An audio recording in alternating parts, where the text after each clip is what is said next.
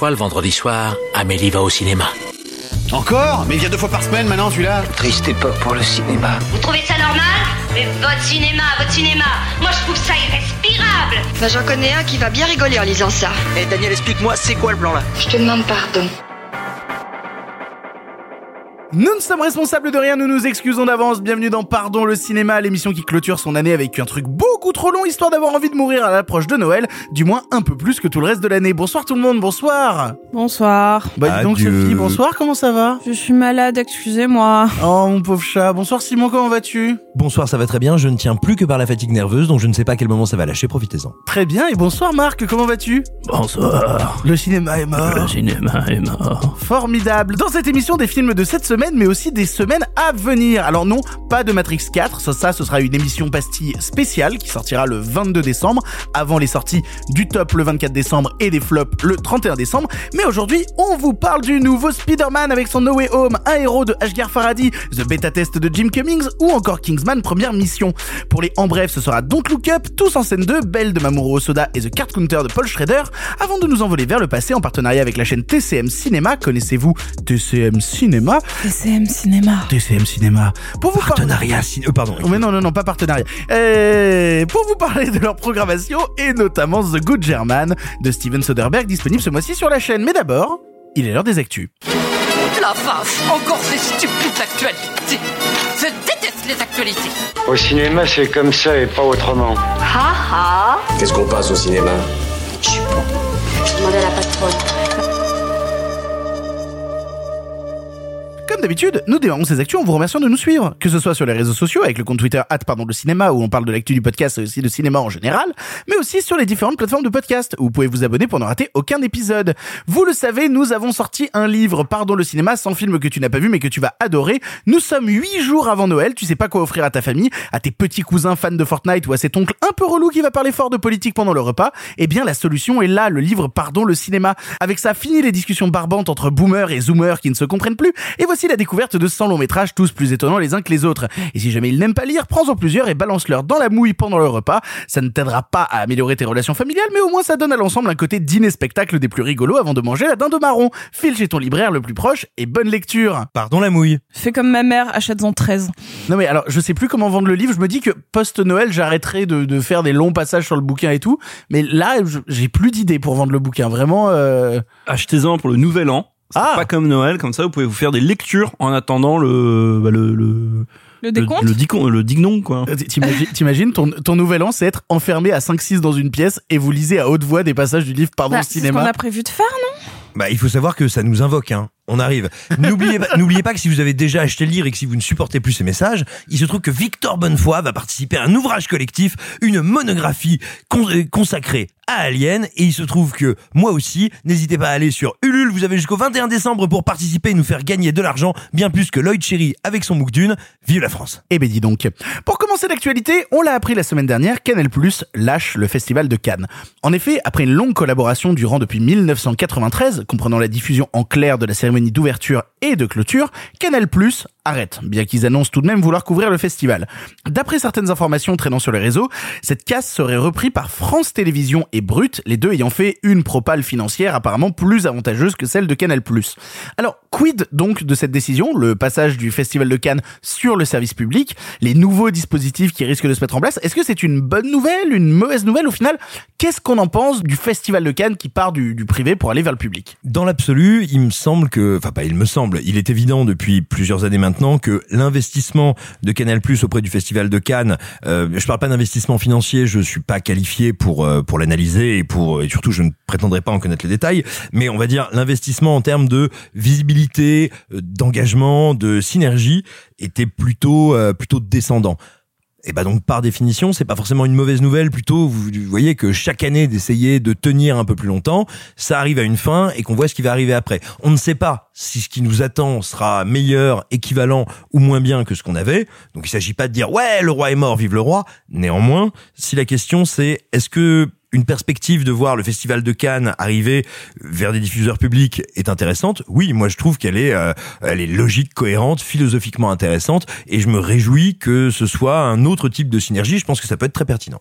Mais est-ce que il n'y a pas un risque, en tout cas, est-ce que ça s'inscrit pas dans une démarche de Canal Plus de se détacher petit à petit du cinéma? Il y avait eu plein de rumeurs cette année. Est-ce que euh, on peut avoir des inquiétudes vis-à-vis de ça? Est-ce que euh, c'est la, la première pierre avant de construire le mur? Bah, ils, ils viennent, on en a déjà parlé dans une émission, ils viennent donc de renouveler un partenariat qui va courir jusqu'en 2024. 24. Mais alors après, le truc, c'est qu'on avait parlé à l'époque, oui, peut-être que ça modifie la chronologie des médias, etc.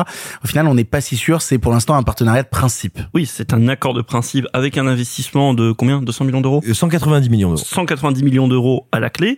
Dans trois ans, la question se reposera de nouveau. Mais c'est un accord à renouvellement tacite. Donc c'est voilà, c'est en réalité si tout va bien, ça repart. hein. Peut-être ce que ça veut dire aussi, c'est que il faut quand même qu'on fasse bien la différence entre ce que peuvent être des investissements, j'ai envie de dire productifs dans le cinéma, préacheter des films, acheter des films, produire, coproduire des films, et un investissement dans des festivals. C'est pas la même chose, c'est pas la même image, et effectivement, à l'heure où on est, où la communication autour des produits culturels et autour de la culture en général a été profondément bouleversée par tous les changements bah, qui bouleversent également les médias, on va dire grosso modo les réseaux sociaux, le numérique, et bah tout simplement la manière dont euh, les festivals de cinéma peuvent interagir avec nous, cinéphages, cinéphiles et surtout grand public, est différente. Par conséquent, il, est, il faut un peu le décorréler, je pense, de l'investissement dans le cinéma. Alors après, d'un autre côté, on dit euh, service public. Euh, Il y a eu aujourd'hui une déclaration d'un candidat à la présidentielle qui s'appelle euh, qui s'appelle Monsieur Z. Euh, qui- Exact, non euh, Zorro, euh, qui euh, a déclaré que si jamais euh, il devenait euh, président euh, de la République, il supprimerait la redevance télévisuelle et il irait privatiser. Euh, le service public. Donc du coup, j'ai lu ça tout à l'heure, ça m'a fumé. Juste ça m'a fumé. Euh, alors c'est une proposition qui est idiote à plusieurs endroits. Euh, déjà, tout d'abord, il faut savoir que même si l'audiovisuel public est effectivement une part du budget de l'État et une part de nos impôts via la redevance, mais une très faible part, en termes de retombées économiques et de, on va dire, de dynamisme du tissu industriel et audiovisuel, en réalité, on est gagnant. C'est-à-dire que cette impulsion-là qui est donnée par le public amène des retombées dans le privé qui sont bénéficiaires. Première idiotie donc du candidat en question. La deuxième idiotie, c'est que quand tu arrives au pouvoir, bah, c'est quand même plutôt intéressant d'avoir un audiovisuel public qui dépend donc du pouvoir et du pouvoir public. C'est d'ailleurs, et puis alors, il y en a une preuve assez simple, c'est que absolument aucun pays de l'Union européenne, or, il me semble que dans l'Union européenne, mais y compris dans les pays qui viennent d'en sortir, comme le Royaume-Uni, on a des pouvoirs qui ne sont pas des pouvoirs collectivistes. Il y a même plusieurs pays qui sont très à droite ou de droite populiste. Curieusement, ils n'ont pas songé à détruire leur audiovisuel public parce qu'il leur sert. Donc, c'est une espèce de proposition qui est une proposition, j'ai envie de dire, c'est un mélange de, de, de démagogie, d'idiotie et de simplisme. C'est un truc de façade pour euh, pour pouvoir se mettre des électeurs dans la poche en disant ah il vous embête le service public. Hein, Et puis vous économiserez de l'argent parce que vous ne paierez pas la.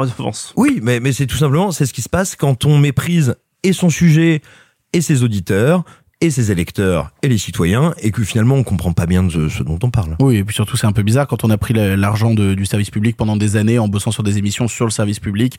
C'est toujours un peu euh, craché dans la main qui t'a nourri, quoi. non, Donc, mais ça euh, c'est encore autre chose. Tu pourrais, on pourrait aussi arguer que, étant passé par le service public, il est bien conscient de ce qu'il faut en faire. Oui. Ça, pour le coup, je te dirais, moi, moi, ça me choque pas. Hein. Tu peux être passé par une structure et dire, bah, je pense qu'il faut changer les choses parce que j'en viens.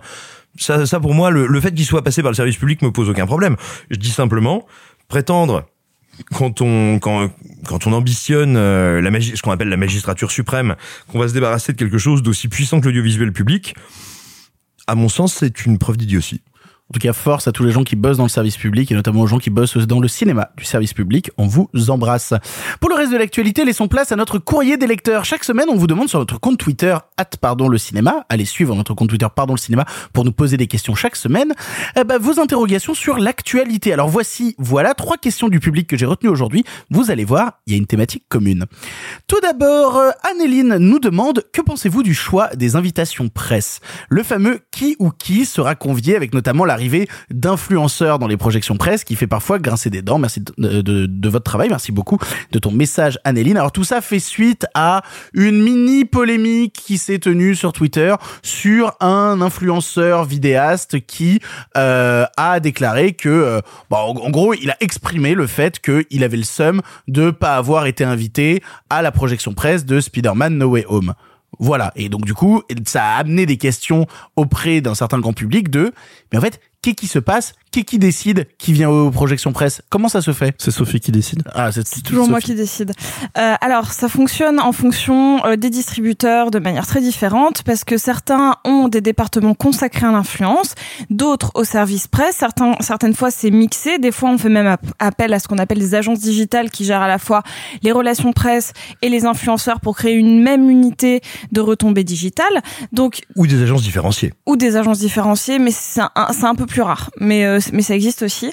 Donc euh, ça- déjà ça dépend. Pour les invitations, il peut même euh, y avoir un mauvais télescopage des informations et que euh, des influenceurs ou des médias puissent passer à la trappe par manque de coordination de tout le monde. Je pense que ça nous est à tous déjà arrivé. Hein. Simon, euh, Simon, toi comme moi, ça nous est déjà arrivé de passer à la trappe dans ce genre de truc-là. hein. Absolument, et je pense que dans le cas présent, enfin, euh, et j'en j'en ai juste pour une seconde, euh, dans le cas de Captain Popcorn, qui a une grosse audience et une grosse influence, on peut le dire. Ah, t'as t'as- t'as dit les noms, moi j'allais pas les dire. Bah non, enfin y a rien de. y a Non, rien mais de d'accord, ok. Non, moi, moi je, je vais te dire, en tout cas sur le papier, ça ressemble exactement à un coup de pas de bol, mais comme tu l'as dit, comme ça nous est arrivé, comme c'est arrivé à tous les médias que je connais, bah il y a un jour où pas de bol, c'est toi qui es passé dans les trous de la raquette, quoi. Ah, moi ça m'est déjà arrivé Pa- aussi. Parce hein. que notamment, euh, je- je- il y a certains cas euh, d'influenceurs qui sont passés dans la catégorie média parce que par exemple, s'ils ont participé à des junkets et qu'ils ont été traités comme de la presse et pas forcément comme de l'influence parce qu'on leur demande pas le même type de retombée, donc pas la même média value à la fin. C'est-à-dire qu'une interview, c'est pas pareil qu'un post Instagram ou qu'un TikTok. Euh, bah du coup, ils vont switcher de, de liste et c'est-à-dire que en fonction de l'agence ou même du service consacré, ils vont pas être sur la bonne liste. Alors j'ai- j'aimerais juste revenir sur ce que tu dis pour donner un exemple très concret. Euh, c'est marrant de voir que ce truc-là marche aussi par euh, distributeur.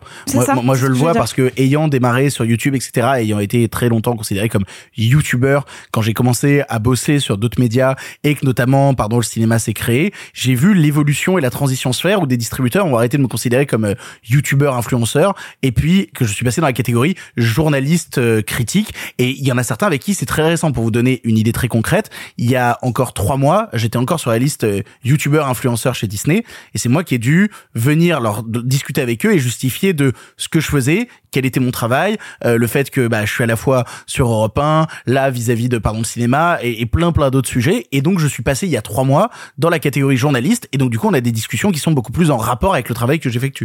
Et par exemple, c'est pour ça que tu n'es plus invité, on va dire, tu, tu es aussi invité, mais c'est pour ça que tu as ce qu'on appelle des cartons de presse avec des, des, en fait, comment on construit un carton de presse, je vais vous faire un petit, un petit truc. Euh, on peut, on peut répartir les médias en fonction de leur date de bouclage. C'est pour ça que généralement, les médias digitaux qui ont des publications quasi instantanées ou qui peuvent en avoir des quasi instantanées n'ont pas besoin de prévoir le temps d'impression ou d'interview. Un hebdomadaire ou un mensuel. Exactement. Donc eux vont avoir des projets avant euh, et, et ça se gère comme ça. Par contre, pour les grosses projets, euh, des fois, souvent, on, on merge les deux. C'est-à-dire qu'on va on va mêler euh, tout parce que c'est généralement la veille ou l'avant-veille de la sortie. C'est pour ça qu'on se retrouve avec des des, des doubles euh, listes d'invités. Et c'était le cas notamment là Exactement. pour Spider-Man et c'était aussi le cas il y a quelques semaines quand il y avait eu la projection de No Time to Die où journalistes Voilà. comme influenceurs étaient confondus à cette projection. Euh, Après, euh, deux, deux petites choses. Euh, le fait que les euh, influenceurs, ou on va dire euh, nouveaux médiums, nouveaux médias, nouveaux euh, canaux apparaissent ou soient mélangés, en réalité, c'est pas du tout une nouveauté. Hein. Moi, il y a dix ans, euh, quand j'ai commencé à, à faire euh, à, faire de la critique, grosso modo, il y avait déjà cette question-là. Il y avait déjà cette question des youtubeurs, des blogueurs, bref, de des nouveaux canaux.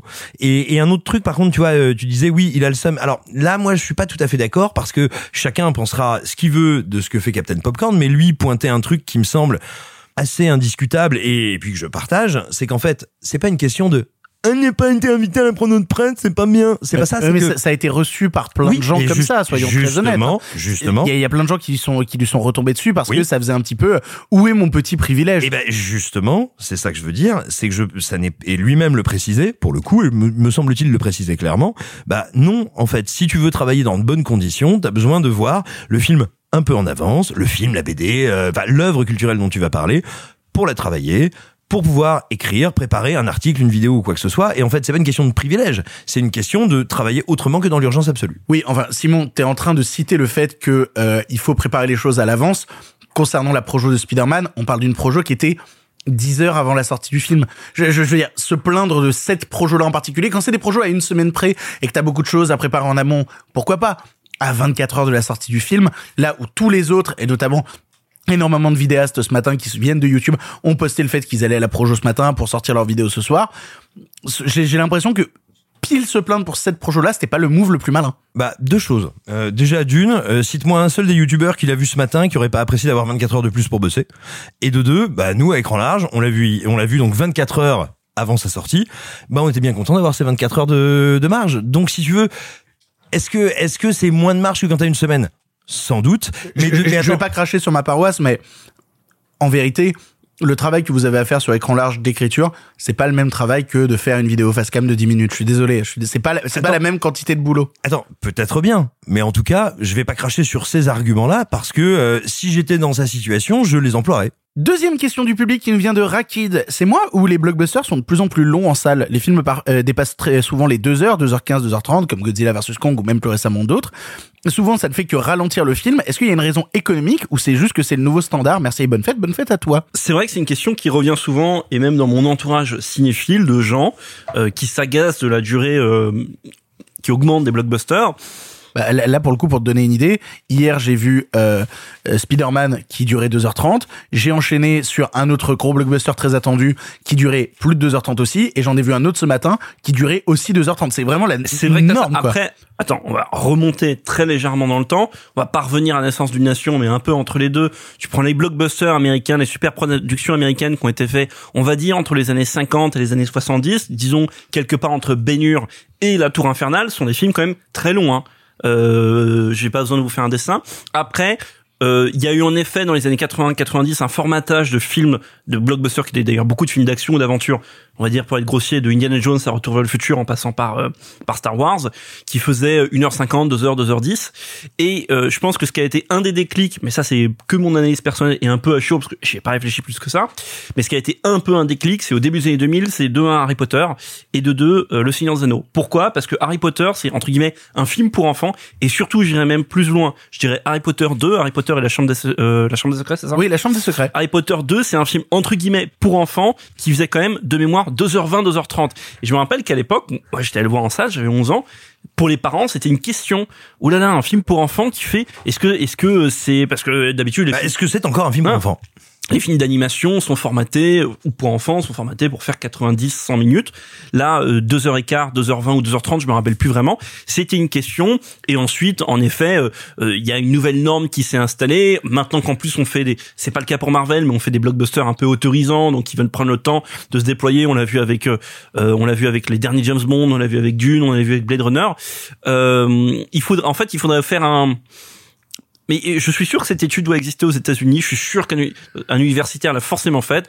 En fait, prendre une, Ou un commercial ou un commercial de prendre tout simplement tous les films à plus de 100 millions de dollars de mettons ces ces 20 dernières années et regarder quelle est le tout simplement la durée médiane de tous ces films pour voir si vraiment elle a augmenté par rapport à mettons aux années 80. La réponse sera oui, elle aura je pense augmenté. Bah, Sachant après, mec, euh, reprend aussi d'autres blockbusters, même du milieu des années 2000, autres que Harry Potter. Pirates des Caraïbes, euh, les- tu regardes les trois, ça augmente de durée entre chaque Attends, épisode. Hein. et, et Ouais, dernière enfin, Il y en a aucun qui fait 1h40. Hein. et Ah, ah non, aucun. Non, non. Et dernière chose, je sais pas si ça a tout à fait un rapport. Je viens d'y penser.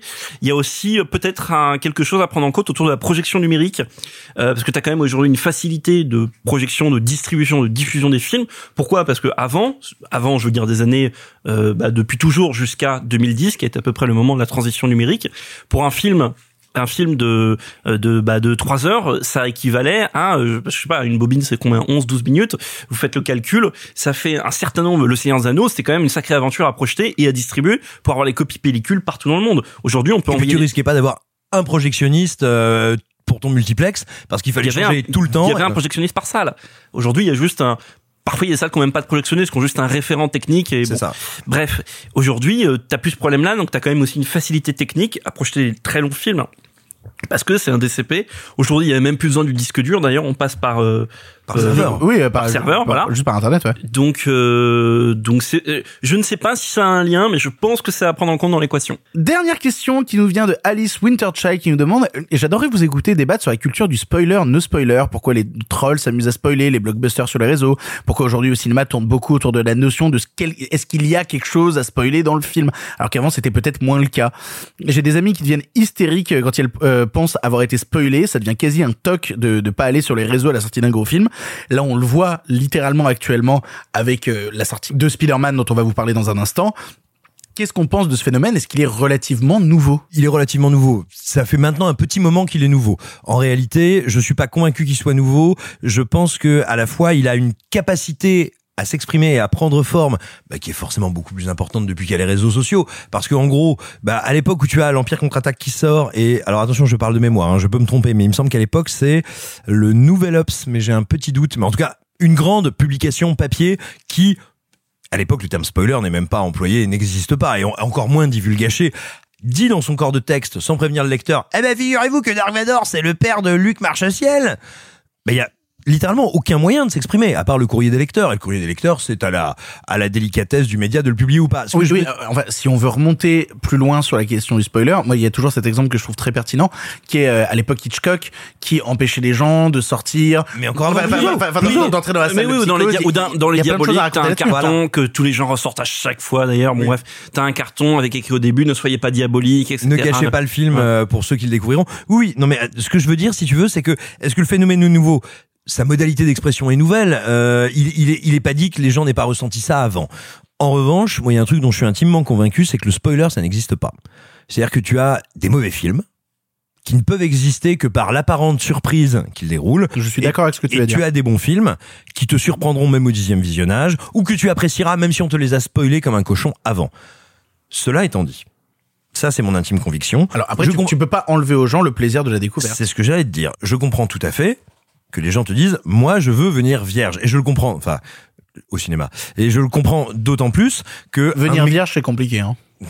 Ça dépend. Mais je, et je le comprends d'autant plus que un de mes grands bonheurs à Cannes, c'est euh, tu vois nous qui mangeons du matériel promotionnel, des annonces, notamment parce que bah on doit écrire sur ce qui va se faire toute l'année. Et bah à Cannes, je peux découvrir des films dont je n'ai qu'un synopsis, qu'une photo, et c'est un grand bonheur. Mais c'est pas pour le spoiler, c'est pour le découvrir littéralement vierge. Alors deux choses. Euh, la première, c'est oui, on a eu deux films récemment, donc euh, Spider-Man dont on va parler, et on avait eu aussi euh, SOS Fantôme, le dernier l'héritage, euh, qui était très euh, ne spoilez pas, ne spoilez pas, ne spoilez pas. Mais en fait, si on reprend avant, euh, il y, y a aussi tout un effet de, on peut attiser la curiosité d'un spectateur en disant qu'il y a quelque chose de vraiment important qui se passe à la fin. Souvenez-vous, au moment de la sortie de Sixième Sens ou même de Fight Club, ce sont des films où on disait attention, la fin va vous surprendre, le dites pas. Et en fait, ça va créer un effet Bah, boule de neige positif. Toute la carrière de Shyamalan, le reste a été construit dessus commercialement, c'est-à-dire il va y avoir un truc. Un puis twist, maintenant, un c'est même- retournement de situation. Et maintenant c'est même ne dites pas si c'est bon ou mauvais, c'est la surprise. Vous vous voulez dire que la culture du spoiler est en fait juste un nouvel outil marketing? Non, bah, euh, alors maintenant, Elle en on- est aussi. hein. Elle, elle, elle en est aussi un, mais à l'époque, par exemple, sur Shyamalan, non, c'est pas un outil marketing, c'est juste que comme tous ces films reposent en grande partie sur le retournement de situation ou le twist, et ben c'est sûr qu'un film peut perdre un peu de valeur parce que, euh, parce qu'on, bah oui, en effet, euh, si on dit la fin de Sixième Sens, bon, je, je vais pas la dire là, mais tout le monde la connaît. Le film reste tout aussi exceptionnel. Oui, mais on a tous pris un pied monstrueux à 10 ans de découvrir euh, la fin et de faire waouh, la fin elle est trop cool. Mais c'est mais c'est- en fait mais malgré tout ça a participé à l'aura du film que te dire qu'il y avait un twist sans même le divulguer. Et en fait, je pense que ici, il y a aussi ça qui est en mode vous allez être surpris et donc le, le spectateur a envie d'être surpris. Et après le deuxième mini truc c'est que oui euh, aussi quand on dit ne le dites pas c'est parce que non, on, on a Twitter et que Twitter c'est un, un effet instantané de pouvoir gâcher un film à beaucoup beaucoup de gens. Et c'est le deuxième phénomène. Voilà. Alors, tu sais quoi, pour reprendre ton exemple sur sur euh, sur Sixième Sens, oui et non, je dirais pas que que que cette sensation de la découverte va être moins bien que si. En fait, c'est juste que vous allez le découvrir différemment et que il y a beaucoup de personnes, je pense, qui ont découvert particulièrement Sixième Sens en connaissant la fin. Et ce qui est intéressant dans le film, c'est de toute façon comment la mise en scène irrigue vers cette fin. De la même manière, je vais prendre le cas le plus typique de l'histoire de cinéma. Je suis désolé, aujourd'hui, vous regardez pas la planète des singes en ne sachant pas qu'est-ce qui se passe à la fin de la planète des singes. Euh, À la fin c'est Kevin Spacey le méchant. Wow. Shots fired. Euh, et, et donc, euh, si vous pensez sincèrement que ça peut vous gâcher une œuvre dans le sens euh, la rendre mauvaise ou peu intéressante, c'est comme Simon l'a dit, soit cette œuvre-là n'est pas très intéressante, soit, et je vais être un peu méchant, vous avez, je pense, un rapport à la découverte et à la curiosité qui se situe quelque part entre 5 et 7 ans d'âge mental, c'est-à-dire au moment où, euh, pour vous, Noël est gâché si, vous, Wow. si vous connaissez le contenu des cadeaux. Eh ben, dis donc. Mais du coup, mais du coup, on spoil ou pas sur Spider-Man No Way Home? Non. Non? Non. Je vais spoiler comme un porc. Je vais spoiler comme un porc. Voilà, vous êtes prévenus. Bon. Mais, tu peux ne pas spoiler, je respecte ton choix. euh, non, mais si Mais tu en en parles, fait- j'en parlerai aussi. Marvel me dit de pas spoiler, donc je vais spoiler, tout simplement. On vous promet qu'on annoncera avant voilà. le spoil. Tout simplement. Mais Là, même pas, je vais lâcher des scuds spoil. en plein, en plein truc. Eh ben, je, les, je, les, je mettrai euh, un, un bip au montage et je rajouterai. Ça fait deux Attention. ans qu'on lui dit que c'est pas monté. Ça fait deux ans qu'on lui dit que c'est pas monté. Merci. Attention, Marc Moquin s'apprête à spoiler. Vous le verrez pas venir. Ça peut arriver à tout moment, dans l'émission, au moment du film du passé, au moment de... Ah, j'aime tellement l'idée. En plus, c'est trop mal tourné, donc... Allez, c'est parti, on attaque les films du présent et on démarre tout de suite avec la très très très très très très très très très très grosse sortie de la semaine, Spider-Man No Way Home. Everything you want while the world tries to make you choose. This is all my fault. I can't save everyone.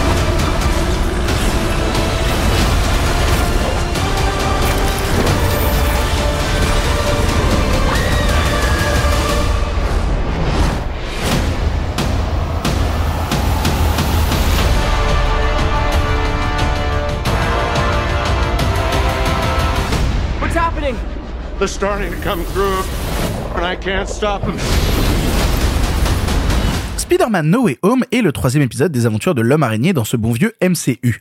Ici, horreur, l'identité de Peter Parker a été révélée au grand public par Mysterio. Désespéré, il appelle à l'aide Doctor Strange pour faire oublier à tout le monde cette information. Hélas, le sort et ouvre la porte du multiverse, laissant s'échapper dans son monde tous les méchants des autres films Spider-Man. Vous vous en doutez, de nous quatre autour de la table, on l'a tous vu, c'est moi qui vais commencer. Parce que déjà, je vais être très premier degré, je me suis jamais caché d'avoir passé des bons moments devant les deux précédents Spider-Man euh, avec Tom Holland. Je sais que c'est pas des grands films, absolument pas à aucun moment, mais j'ai passé un bon moment devant les deux premiers Spider-Man de Tom Holland, et même je trouve que Tom Holland, dans la manière qu'il a eu d'incarner le personnage, et notamment, bah, je trouve que ces deux incarnations sont pas dans ses propres films, c'est dans Infinity War et dans Endgame où je trouve que surtout dans Infinity War que le personnage de Tom Holland est le plus intéressant. Là, j'avais un peu hâte de voir ce Spider-Man No Way Home puisqu'il nous promettait monts et merveilles avec les multiples leaks qui s'étaient trouvés euh, sur l'internet et du coup, est-ce que ça allait arriver, etc. Et puis, j'ai vu le film et euh, il serait peu dire que je suis mi-figue mi-raisin.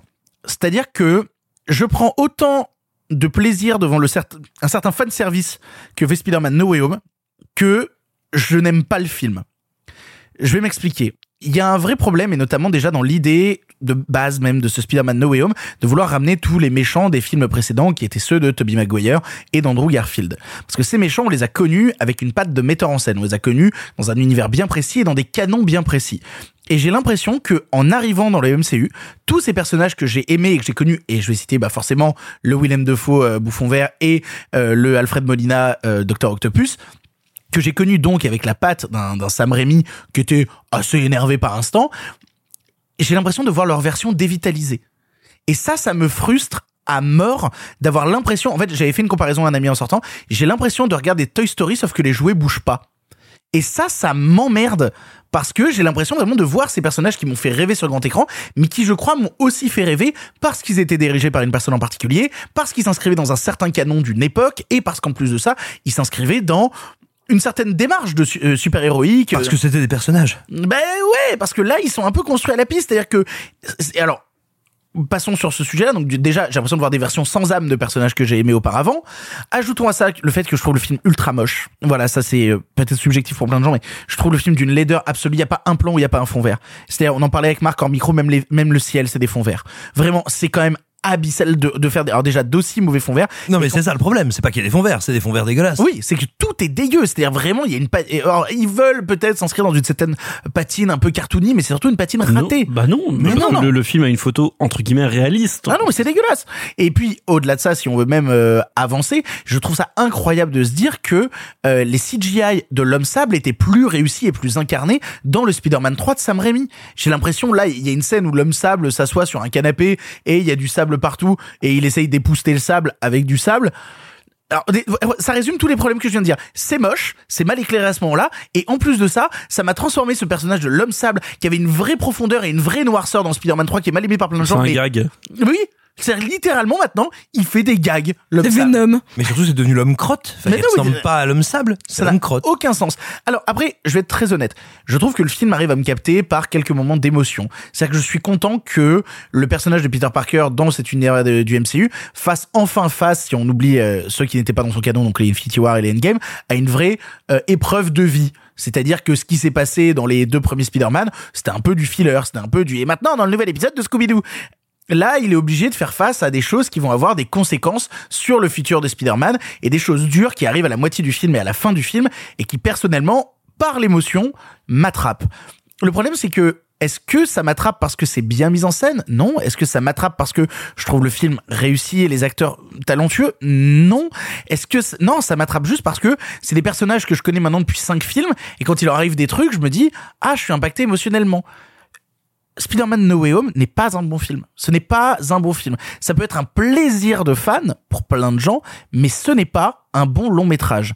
Et si on veut aborder euh, un certain spoiler qu'on abordera, je pense à la fin plutôt, hein, voilà. Franchement, Tom Holland, c'est pas le seul à jouer comme une bite. hein.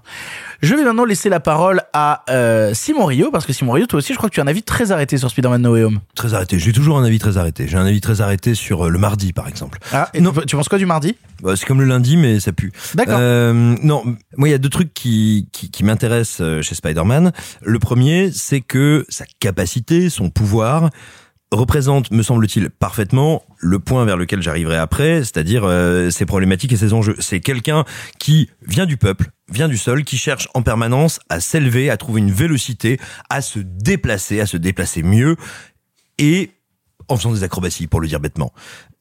Et il se trouve que, à côté de ça, c'est quelqu'un qui, là je parle des comics, mais aussi des films de Sam Raimi, dans l'ADN de ce personnage, il y a quelqu'un dont les pouvoirs et les choix et on va dire la volonté de grandeur ont des conséquences terribles et qui font que le tragique, mais véritablement la tragédie est intimement liée à ce personnage et donc à l'amour qu'on a pour lui.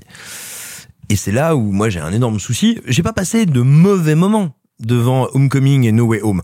Je les ai trouvés parfaitement banals, quelconques, anodins, mais effectivement, pas de mauvais moments. L'énorme souci, c'est qu'après deux films, sans aucun enjeu, sans aucune construction dramatique, et en niant absolument ce que je viens de dire, c'est-à-dire que, en gros, on est passé de euh, la sympathique araignée du voisinage à un petit FDP macroniste, et ben le problème, c'est que là, on se retrouve avec un film qui, d'une, doit enfin nous mettre des enjeux, mais il est très tard, Or, il doit nous mettre des enjeux alors qu'il nous l'a annoncé. Son programme, c'est le multivers. Et le multivers, c'est quoi? Sinon, un pur trip, euh, un, un pur trip, on va dire superficiel mais potentiellement brillant, de délire, de vélocité, de virtuosité, d'intertextualité, grosso modo de discours méta. Et là, tout d'un coup, le film, il doit faire en même temps le pur discours méta et le pur intime. Ça ne marche pas ensemble. C'est-à-dire que tu, tu sais, tu sais que tout ce que tu demandes là du multiverse, on l'aura dans le Doctor Strange de Sam Raimi. En tout cas, non, non, non, alors, non, alors, ça, j'en sais rien. Et vu, et, et, et vu ce que on nous a montré à la fin de notre projection du film de Sam Raimi, j'ai bien peur de ne jamais la voir. Par contre, je sais que je l'ai eu dans Spider-Man New Generation, Oui. euh, Spider-Man Into the Spider-Verse, le film d'animation qui, me semble-t-il, jouait ça. C'est-à-dire me disait, en gros, euh, je ne vais pas être le film qui va te dévoiler d'incroyables enjeux dramatiques, je vais être un film de virtuosité dans lequel je vais mettre un peu de gravitas de personnage. Mais là, le souci, c'est que je n'ai ni l'un ni l'autre. Tu l'as dit, techniquement, c'est honteux. En termes de direction artistique, c'est infâme. En termes de dramaturgie, c'est buildé. Donc à partir de là, j'ai un film qui, au mieux, est infect. Et le pire, c'est que, effectivement, dans ces 20 dernières minutes, je suis d'accord avec toi, il y a des enjeux qui sont posés, mais désolé les amis, euh, quand tu me fais un film de 2h47, commencer par un ventre mou de 2h20, c'est dommage quand même. Donc voilà, pour moi, c'est un film qui et, et, et au-delà de tout ce que je vais dire, et c'est pas pour jouer le fanboy, gna gna gna gna gna, euh, moi quand tu me ramènes des trucs qui viennent d'autres films, que tu as ce projet de dire tiens, je vais essayer de rendre cohérent plusieurs générations de films et de productions, ce qui pourrait être intéressant peut-être. Ce qui pourrait être un vrai discours sur tiens qu'est-ce que c'est Hollywood depuis 30 ans? Tiens qu'est-ce qu'on raconte? Eh ben quand tu me ramènes ça à de la blagounette de merde sur fond vert à, un refus absolu de la, de la dramaturgie tout ça pour dire eh les fans on fait une blague sur l'étoile et on fait une blague sur le mot amazing. Bah voilà. Moi c'est un film qui me crache au visage et qui me dit mais c'est un glavio à température ambiante, tu devrais être content et applaudir. Bah attends, tu, tu devrais être content. À un moment, il y a un personnage qui dit un grand pouvoir implique de grandes responsabilités. Nique ta mère. Nique, ce passage-là m'a m'a vraiment donné envie de crever. Euh, Sophie, toi, qu'est-ce que tu as pensé de ce Spider-Man? Je me suis ennuyée. c'était long, c'était très long. Euh, bon, comme euh, vous le savez maintenant, euh, moi Marvel c'est pas du tout ma cam. Euh, je me suis arrêtée à Avengers 2, donc vraiment il y a plein de trucs que j'ai pas. J'en ai vu quelques-uns. J'avais vu euh, euh, Doctor Strange. Euh, j'avais vu euh, Homecoming euh, que j'avais trouvé en somme assez sympathique parce que qui assume son côté très teenage. Très John Hughes. Oui, c'est ça qui qui me qui me déplaît pas donc euh, qui, qui qui va me divertir, on va dire, euh, sans que je trouve que ce soit de grands films, sans m'en souvenir euh, parfaitement, mais bon, euh, ça passe. Et là, je me retrouve devant un pur produit de fanservice qui, et là je dois bien l'admettre, a marché de ouf. Je suis allée le voir ce matin, donc dans une salle comble, et où ça applaudissait, ça riait, ça même ça a fait une, petite standing ovation au début en mode on veut Spider-Man, on veut Spider-Man, en sachant que donc il y avait eu cet effet boule de neige sur euh, qu'est-ce qu'on va vous dévoiler des, des précédents Spider-Man, euh, est-ce qu'on savait qu'il y avait des méchants, est-ce qu'il va y avoir autre chose, enfin bref il y avait un, un effet euh, assez incandescent euh, de, de l'attente du public. Moi ce qui me gêne euh, beaucoup c'est je n'ai aucune empa- empathie euh, pour ce pauvre Tom Holland parce que si je dois me baser que sur le scénario, c'est quand même un mec euh, donc qui agit de base pour des petits problèmes intimes en mode bah je veux euh, je veux redevenir un nobody parce que euh, parce que ça parce que mes potes peuvent pas aller dans leur université et donc ça même le personnage de, Doc- de Doctor Strange s'en moque en mode mais mec tu veux invoquer de la sorcellerie pour pouvoir régler un petit problème de rentrer en fac et t'as même Alors pas que T'aurais appelé pu passer un coup de fil. T'aurais pu appeler la fac, putain. Donc vraiment, j'étais en mode. Bah oui, éc- écoutez-le. Genre, écoutez Bénédicte, il dit la vérité. Euh, et donc, par ces petits soucis de, de gamin en mode, ah mais non, mais je veux que ma copine, ah bah je veux que mon meilleur ami, ah bah je veux que ma tante s'en souvienne. Bah mec, il fallait y penser avant. T'avais 10 minutes pour y penser. Nous, on s'est fait chier pendant 10 minutes à voir l'autre faire de la sorcellerie, euh, dans son espèce de, de, de manoir enneigé. Là, on s'en, on s'en bat les steaks un peu. Et donc, en fait, tes petits soucis, tes petits trucs de gamin qui auraient pu être mignons et qui étaient à peu près mignons dans Homecoming, là, je m'en, j'ai juste l'impression de voir un personnage égoïste qui prend des mauvaises décisions et qui, au final, eh ben en fait c'est piégé tout seul. Donc je, je n'ai aucune fucking empathie pour lui. Et en plus ça fait quand même deux films cette année où genre toute la promo est autour de Zendaya et que franchement on la voit 20 minutes. Je suis désolée j'y ai pensé aussi. Donc moi le, fa- le fanservice à part me dire ah là là, j'aime bien voir Alfred Molina sur un grand écran. Bah ouais, euh, oui, bah regarde des films d'auteur, il en a fait plein. Il a fait Love is Strange qui est super, regardez-le. Euh, le regardez pas là où t'as l'impression qu'ils l'ont rajeuni juste en lui mettant des cheveux plus noirs. Euh, pareil pour euh, pour ce pauvre William Dafoe, j'avais l'impression qu'il faisait plus euh, le bouffon vert dans The Lighthouse que là, parce que là franchement, euh, t'as l'impression qu'il vient juste prendre un chèque. Donc moi, Oh, il s'amuse largement non, plus que, que Molina. Hein. Ouais, je suis mais désolé, hein, deux Ah non, mais euh, Molina Mouline. Hein. Oh. Et, et au milieu de ça, t'as Jamie Foxx qui dit Ah, à une époque, j'avais une carrière. Non mais c'est ça en fait je vois que des acteurs qui qui cabotinent, qui viennent prendre de l'argent et où en fait pour la plupart, enfin en tout cas les deux que, enfin euh, Alfred Molina et Willem Dafoe, c'est des acteurs que j'ai découvert dans les Spider-Man de Sam Raimi avant de découvrir leur le, le reste de leur carrière vu euh, l'âge à laquelle j'ai découvert les films. Et où en fait je trouve que c'est des grands grands grands acteurs qui avaient pris un plaisir monstre à faire les premiers euh, les premiers Spider-Man et qui là s'emmerdent donc en fait, moi, voir revenir des personnages grands de mon univers euh, d'adolescence, bah là, en fait, même là, c'est dé- c'est déceptif. Donc en fait, le film, je l'ai trouvé ni drôle, ni touchant, et vraiment un peu agaçant en termes de construction de personnages. Et donc, bah moi qui suis pas attachée à l'univers Marvel, ben je me suis juste fait chier, quoi. Nous allons maintenant passer à Marc, mais sachez avant que vous entrez dans la zone spoiler. À partir de maintenant, euh, si jamais vous ne voulez pas être spoilé Simon a sur dit le que film, spoil n'existe pas. oui, non mais Si vous je préviens croyez que le gens, spoil existe, mais ne m'écoutez si vous pas pensez en que le spoil existe, zappez directement au prochain film. Je vous rappelle qu'il y a des time Désabonnez-vous de, mon, codes. désabonnez-vous de mon Twitter. Il y, a, il y a des time codes dans la description de ce podcast qui vous permettent de passer au prochain film. Mais en vrai, restez parce que là, on va vraiment se marrer. Non, je sais pas de toute façon si je vais dire grand chose sur entre guillemets l'intrigue. Moi, si tu le dis pas, moi je vais le dire après. hein. Euh, ce qui, je pense que le problème euh, principal de ce, de ce, de ce, de cette trilogie en général, j'allais dire de cet opus, mais de cette trilogie, et ça me permet de rebondir sur un point, Boing. voilà, sur un point qu'a soulevé Simon et dont il a parlé aussi dans un article sur écran large. C'est donc quelque chose, étant le disait, autour de l'évolution du personnage de Spider-Man. Et je pense que le problème de cette trilogie, c'est comment réinventer Spider-Man après deux moutures, donc euh, deux moutures pour parler de, de, de ce récent, donc le, le les Sam Raimi et les Mark Webb. Euh, comment essayer de retrouver un personnage, donc en l'occurrence en faire le protégé de Tony Stark, un, un, un, protégé de multimilliardaire qui a des gadgets, etc. Bon, une sorte de de, de, de, de, de Robin en fait, c'est presque devenu le Robin de Batman. Et, euh, et ce que ce que ce que je me demandais dans le dans le film, c'est pourquoi le film le traite-t-il en héros? Et, et c'est là où c'est peut-être bien de rejeter. Alors attention, c'est pas un chef-d'œuvre, mais c'est peut-être bien de rejeter un œil sur le premier Iron Man, qui n'est pas un chef-d'œuvre, mais qui est un film tout à fait honnête, voire sur le début du deuxième Iron Man, qui est pas un bon film, mais le début est très bien. Mais où il y a des choses intéressantes. Et où le film assume d'avoir un héros qui est un connard, vraiment fini. C'est quelque chose qui disparaîtra ensuite dans le dans la saga, parce que Tony Stark va devenir cool. Euh, Oh, et alors non, il- dans le- il a dans- une évolution Dans le dramaturgique troisième, on hein. essaye de faire, on essaye de faire une transition, mais c'est un objet du film. Non, et, et puis même euh, quand tu regardes le début de Endgame, euh, Tony Stark c'est celui qui vrille, qui dit à tout le monde je vous emmerde. euh. Bon. Oh, il y a Bref. des choses. Et le problème, c'est que donc on veut construire toute une trilogie sur ce personnage qui est fondamentalement horripilant, comme l'a relevé Sophie, pour les choix qu'il fait, qui sont euh, soit insignifiants, soit égoïstes, soit malvenus, immatures. Sauf que le problème, c'est que le personnage n'a aucune construction, construction. Donc qu'il fasse des choix immatures dans le premier opus, pourquoi pas C'est un gamin. Mais ça n'a pas de conséquences surtout. Qu'il fasse des choix immatures dans le troisième opus, ça commence à bien faire. Et, euh, et Cinquième si on compte Infinity War. et cinquième, c'est voilà. Et euh, et je trouve ça du coup fondamentalement désagréable d'avoir la caméra collée à ce personnage qu'on veut faire paraître comme sympathique, qu'on veut générer de la pitié pour ce qu'il provoque. Alors que pour moi, on est très loin de ça dans dans dans No Way Home. Ensuite, Tu voudrais qu'on ait de la pitié pour toi? oui, vraiment parce que ça a été délicat. C'est c'est le deuxième Marvel de l'année que vous me forcez à regarder après Shang-Chi. Euh, Ah bah, Shang-Chi c'était mieux. Franchement, non, je suis désolé. Non, on oui, entre Ouais, les deux. je, Shang-Chi, j'ai mis 2 sur 10 sur Twitter, et là, euh, sur Twitter, sur Sens Critique, et là, je vais mettre 1 sur 10. Si Bah, veux- c'était deux fois mieux. Ouais, Alors, oui, oui, si tu veux, ouais. Excuse-moi d'être bon en maths.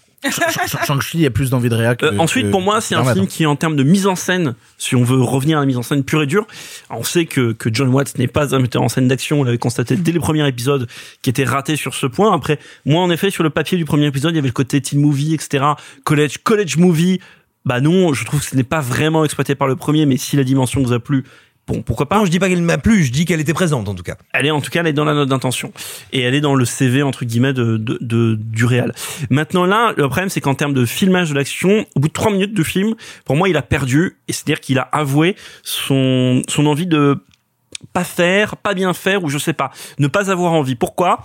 Il y a un moment où bah voilà, Spider-Man doit aller à droite, à gauche pour fuir la foule avec Mary Jane parce que son identité a été révélée, il va il saute d'un immeuble, il fait du swing comme on l'a vu 150 000 fois, puis après il dit on va prendre le métro. Hop, il soulève une plaque d'égout, il va dans le métro. On voit un métro passer, cut. Ensuite, il re-soulève une plaque d'égout, il est sorti du métro. C'est-à-dire qu'il y a une scène d'action qui n'a pas eu lieu dans le métro avec des métros à contresens, etc.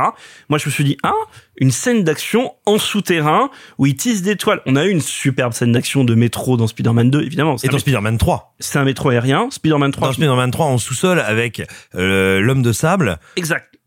Mais là, il y avait prétexte à peut-être réinventer quelque chose, je n'en sais rien, le film ne le fait pas.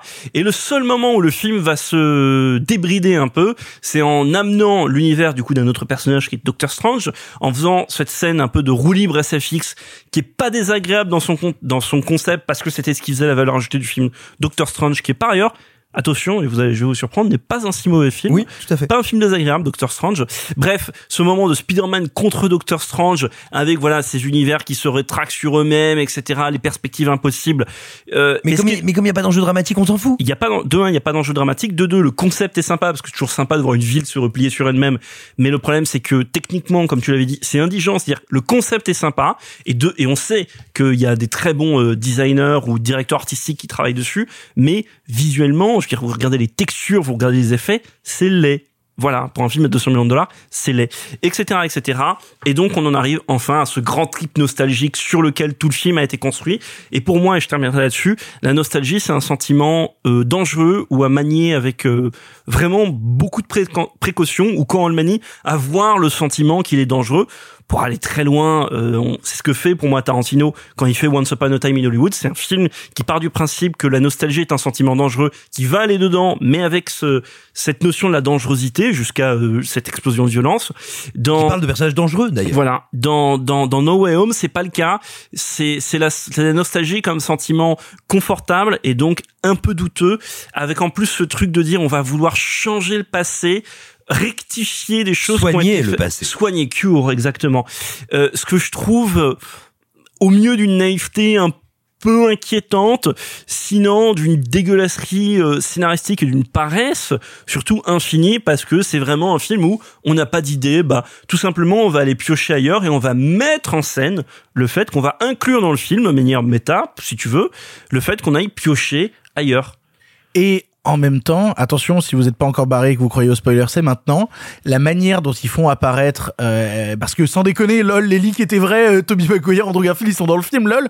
Euh, la manière dont ils apparaissent, pour moi, c'est un scandale. C'est-à-dire, je trouve qu'il y a plus d'emphase sur l'apparition au tout début du film de euh, Daredevil, où euh, tu as Matt Murdock, où, qui est d'abord identifié par sa canne, puis un plan tourne autour de lui et finit par le dévoiler, et t'as une vraie surprise par la mise en scène qui s'exprime. Ouais. Le moment, non, non mais, oui, mais, Non, mais- non, mais- non, mais il y a une attention existante. Il y a un mouvement de caméra. Oui. Attention. Mais c'est dire le niveau où on en est. Là, oui. ils arrivent dans une scène de Maggie. Oui. Ils arrivent dans une scène de Maggie. C'est la cuisine. On fait pom pom pom. C'est moi Spider-Man. Euh, C'est Maggie. Attends, c'est- non, ce qui est horrible, c'est que vraiment, même si ses intentions sont minimes dans l'apparition de Daredevil, il y a au moins un petit truc. Là, l'apparition d'Andrew Garfield, il apparaît dans une putain de cuisine. Et le premier truc qu'on lui demande de faire, c'est prouve que t'es Spider-Man en marchant au plafond. La scène En allant, en en nettoyer une toile d'araignée parce que lol. Et l'apparition de Tobey Maguire qui, bah, du coup, on est désolé pour lui, n'arrive plus à jouer et vraiment passe à travers ce portail, vraiment en se baissant en mode, et coucou, c'est moi. C'est, mais, comment, genre, tu peux avoir créé un, une- un truc pendant des mois de hype, euh, interplanétaire de, oh là là, qu'est-ce qui va se passer, mon dieu, est-ce qu'ils vont être dans le film ou pas? Et l'apparition, c'est un mec qui passe une porte. C'est un gars qui passe une porte qui fait, coucou, j'étais dans le Et- film. et- Il manquait les rires enregistrés Attends, comme ah, mais que c'est l'horreur. C'est marrant. Et non, mais tu sais quoi, c'est marrant parce qu'en même temps, involontairement ou peut-être consciemment de la part des scénaristes, le film donne à un moment la clé du Spider-Man de Sam Raimi parce que quand Tommy Maguire apparaît, il y a euh, un des personnages dit euh, some random guy.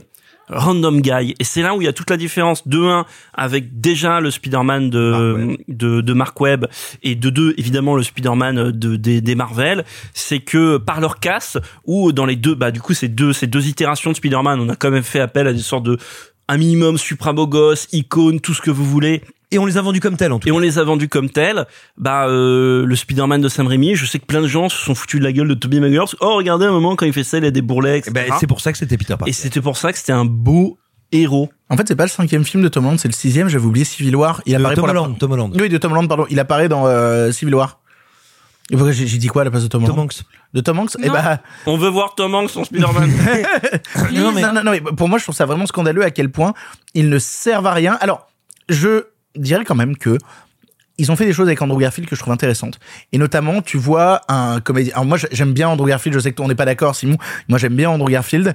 Non, et non, non, je le déteste pas. Il me passionne pas. voilà, mais moi personnellement je l'aime bien et je trouve que la manière qu'ils ont d'intégrer au récit le fait qu'il est encore marqué par la perte euh, de Gwen, je trouve que Il le joue tellement bien. Mais on- on- non, on- il non, il y a un truc mais- mais mignon, Victor, il y a un truc on mignon. s'en fout. Contrairement à Peter Parker. La dernière fois qu'on m'a dit, il y a un truc mignon, c'était pas pour me dire un truc sympa. Victor, on s'en fout. C'est, ça fait référence. Sophie. ça fait référence à un événement dramatique d'un film dont personne ne se souvient et que personne ne veut revoir. En l'occurrence, The Amazing Spider-Man Mais 2. si, ça fait référence à un truc pour les fans. Encore une fois, c'est Mais- encore cette démarche mais, de même- fanservice. mais qui a envie de revoir Amazing Spider-Man 2 même parmi les... Personne, personne. hein. Bah donc voilà. Du coup, t'as la référence à un événement qui a lieu dans un film lui-même inconséquent. Bah, tu sais que ça, c'est donné dans le de film. hein. au carré, quoi. le moment où t'as Toby Maguire et, euh, et Tom Holland qui parlent à Andrew Garfield en lui disant euh, ah non mais je suis sûr que t'es un super Spider-Man et tout. Ils ont mis de manière méta là-dedans. Bah, alors déjà ils ont fait la scène du même où les Spider-Man se pointent en mode Peter Parker blablabla évidemment qu'on s'y attendait. Mais euh, ils ont fait le truc que tout le monde attendait à savoir Andrew Garfield et euh, Tom Holland qui comprennent pas comment le fluide peut sortir directement du corps de Toby Maguire. Et là où tu dis ok ça c'est rigolo. Et puis surtout ils, ils non, c'est pas euh, rigolo parce que ça arrive à un moment dramatique dans le film. non, c'est le moment où ils sont, ils jouent aux petits scientifiques. Non, mais alors même ça, il faut en parler. Non, c'est le moment quand il explique qu'ils sont dans, dans l'échafaudage, etc. À la fin du film, c'est avant la grande bataille. Non, Ah si si, il y a si. les deux. C'est Si, un, c'est une. Ah, c'est en deux fois. Ouais, ouais, c'est en Parce deux que fois. justement, T'as dormi euh, la, la première fois, c'est le moment où euh, il, il jette un truc dans le labo scientifique. Mais là, ça me permet de rajouter un autre truc. Il voulait tellement pas euh, spoiler en quelque sorte ou divulgacher aux gens euh, ce truc de il y aura Tobey Maguire et il y aura Andrew Garfield. Tout est tourné en intérieur. Donc il y a aucune scène Non, où attends, tu peux non, attends, attends, les extérieurs ne sont pas tournés en extérieur. Euh, si, euh, le- la scène de l'autoroute c'est tourné en extérieur. euh, Ça, c'est des trucs. Oui, mais ils sont pas dedans. Non, ce que je veux Oui, dire, c'est qu'ils pourraient faire. Attends, ils pourraient tourner de l'extérieur en intérieur. Oui, mais là, c'est que des décors réduits. C'est un petit labo de scientifique. C'est un petit appartement. Mais- c'est que des trucs comme ça Mais c'est pas pour ne pas spoiler. C'est pas pour ne pas spoiler. C'est que tout le monde tourne chacun de son côté. Ces gens ne sont pas sur le même plateau en même temps. Si. Bah, ça se voit, excuse-moi. Tu déconnes Pas pour rien qu'ils jouent tous comme des quiches. C'est parce qu'ils ne savent pas ce qu'on leur répond Non, et savent pas ce là, t'es en train d'affirmer un truc dont tu ne sais rien. une Simon, partie, Simon a raison, peut-être pas tout le film, mais une partie comme ça, on l'a vu avec des, des plans parfois plus ou moins importants. Euh, Dans quel film c'était, je ne m'en rappelle pas, de, de Samuel Jackson, avec des du- Samuel Jackson, un contre-champ dans une chambre d'hôtel, Ouais. qui a été fait deux mois, où, où le flingue qu'il a dans la main est en image de synthèse, la lampe est en image de synthèse, le fauteuil est en image de synthèse et le papier peint est en image de synthèse. C'est évident. C'est évident. Ah non, je t'en suis vraiment pas certain. hein. Mais ça veut pas dire que tout le film est comme ça, mais une partie. Mais il y, y en a une partie, tu le sens dans, le, manque- dans le manque de tempo que t'as dans les dialogues. T'as un manque de- Ces gens sont pas devenus débiles ou mauvais acteurs. T'as un manque de cohésion quand même assez incroyable dans ce qui. Et après, ça veut pas dire que oui, ils ont fait sûrement euh, des moments à trois, etc. Ou ou alors, euh, ça expliquerait pourquoi, ça expliquerait pourquoi Tom Holland a dit en interview il y a deux semaines qu'il aimerait bien un jour jouer avec Andrew Garfield et Tobey Maguire. C'était peut-être un appel à l'aide. Euh, oui, un tout petit truc euh, parce que je, je, je checkais un, un, un détail en fait sur le réalisateur. Euh, comme Sam Raimi, c'est un mec qui vient du cinéma d'horreur. Oui, il a fait un film d'horreur qui s'appelle Clown. bah, que j'ai vu. Ah, et ça vaut quoi? Euh, c'est c'est Ça vaut sympathique. que des clous. Oh. C'est euh, c'est un petit film de, de festival en somme assez sympathique, euh, peu, peu importe, mais qui est cool. Par contre, son deuxième film était incroyable, qui s'appelle Cop Car, et je vous encourage vraiment vraiment à le voir Et c'est vrai qu'il est pas mal. avec Kevin Bacon. C'est quoi? C'est euh, deux gamins qui euh, volent une, gam- une euh, qui volent une bagnole de flic et en fait c'est un flic corrompu qui va les pourchoi- Bah. pourchasser dans le désert pendant 1h50 de film. Et c'est un film hyper intimiste euh, basé sur euh, genre euh, le, le homecoming, genre le, le coming of age. J'ai la ref. Voilà, le coming of age vraiment cool et, et c'était juste ça m'a fait rire de voir que comme Sam Raimi c'est un mec qui vient du cinéma d'horreur un peu fauché et ça, voilà c'est tout et il sait faire des bons films, pas ceux-là, mais il sait en faire. Je crois que Simon voulait dire un dernier truc sur euh, Spider-Man. Alors, Vu, pas- vu- vu que là on spoil la balle, hein, tu peux y aller. Hein. Euh, non, alors moi c'est pas du tout un truc euh, spoilant. À mon sens, euh, ce film c'est euh, le summum du- d'un problème qu'on a depuis le début dans cette trilogie et qui moi m'avait frappé dès le début. Pour... Merci. Eh, Mais, euh, Sophie vient de me frapper. Euh, pourquoi euh, pourquoi ça ne marche pas en fait? Pour- Pourquoi même les deux précédents opus sans être désagréables s'avéraient tout à fait dispensables? C'est parce qu'en fait on est face à une caméra qui n'a aucune idée de quoi faire de Spider-Man. Ce que je veux dire par là, c'est que bah, c'est ce que je disais au tout début euh, lorsque tu m'as donné la parole. Spider-Man est un être de vélocité, de verticalité, qui en plus est à New York, c'est-à-dire une ville qui est faite pour ça.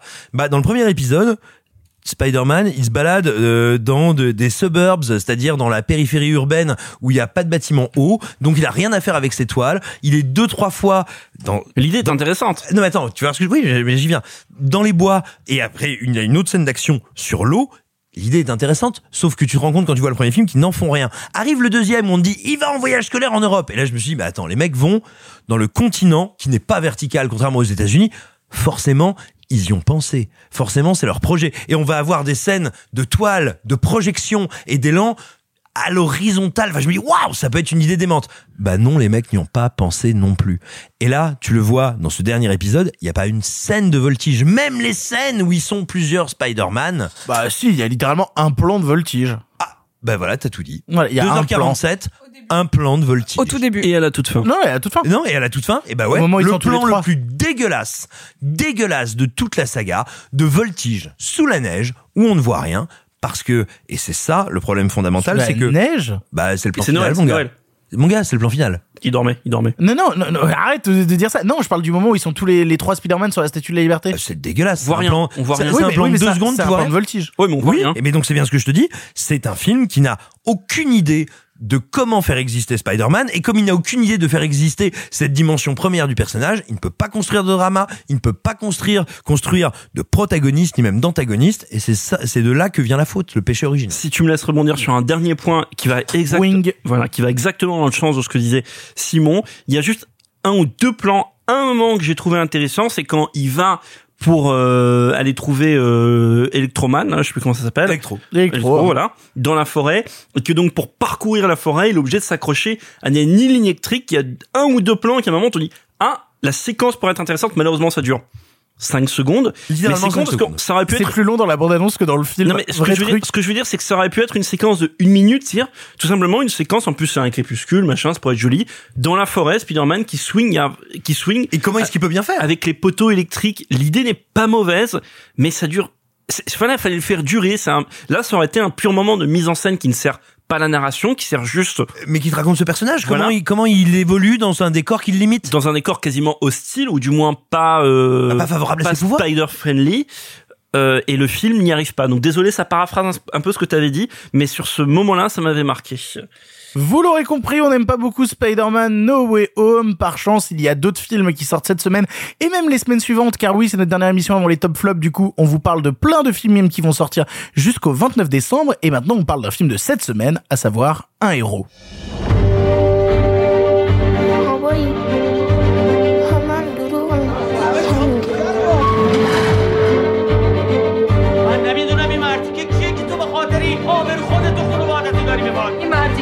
زندگی منه بابا من یه کار نکرده باشی آبرو خود تو خانواده رو ببری دیگه نتونی توی شهر سر بلند کنی چی کار کردی؟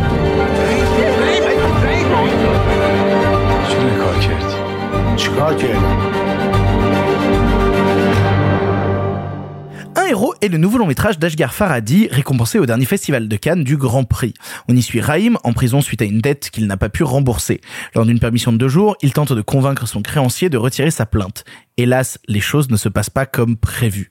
On l'a tous vu ici c'est Marc qui commence. Marc, qu'est-ce que tu as pensé d'un héros? Donc c'est un film que j'ai vu à Cannes. On avait à l'époque enregistré des pastilles sur le film et je suis content qu'on puisse en parler parce que vous savez, bah, il se passe un truc dont on parle souvent dans le podcast et dont Simon parle souvent dans le podcast, c'est comment les films passent dans le temps, comment ils vieillissent où ils grandissent en nous. On est six mois après Cannes, c'est vraiment intéressant parce que Un c'est un film qui du coup a grandi, a germé en moi.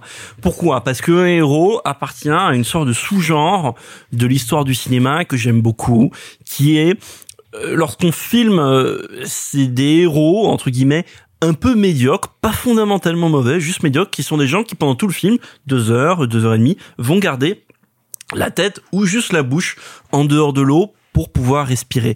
Euh, Il y a un certain nombre de films qui sont construits comme ça. Récemment, je pense à Unc- Uncut James. Ah, totalement, ouais. Des frères Safdie, c'est le même principe, un personnage médiocre qui reste à la surface de l'eau et tout est fait, que ça soit sa propre médiocrité, le contexte, la faute à pas de chance, tout est fait pour le traîner euh, au plus profond. On pourrait remonter un peu, même si le personnage est un peu moins médiocre, mais c'est aussi le principe de de l'impasse, tu vois, de Brian De Palma, ce personnage qui veut absolument rester à la surface.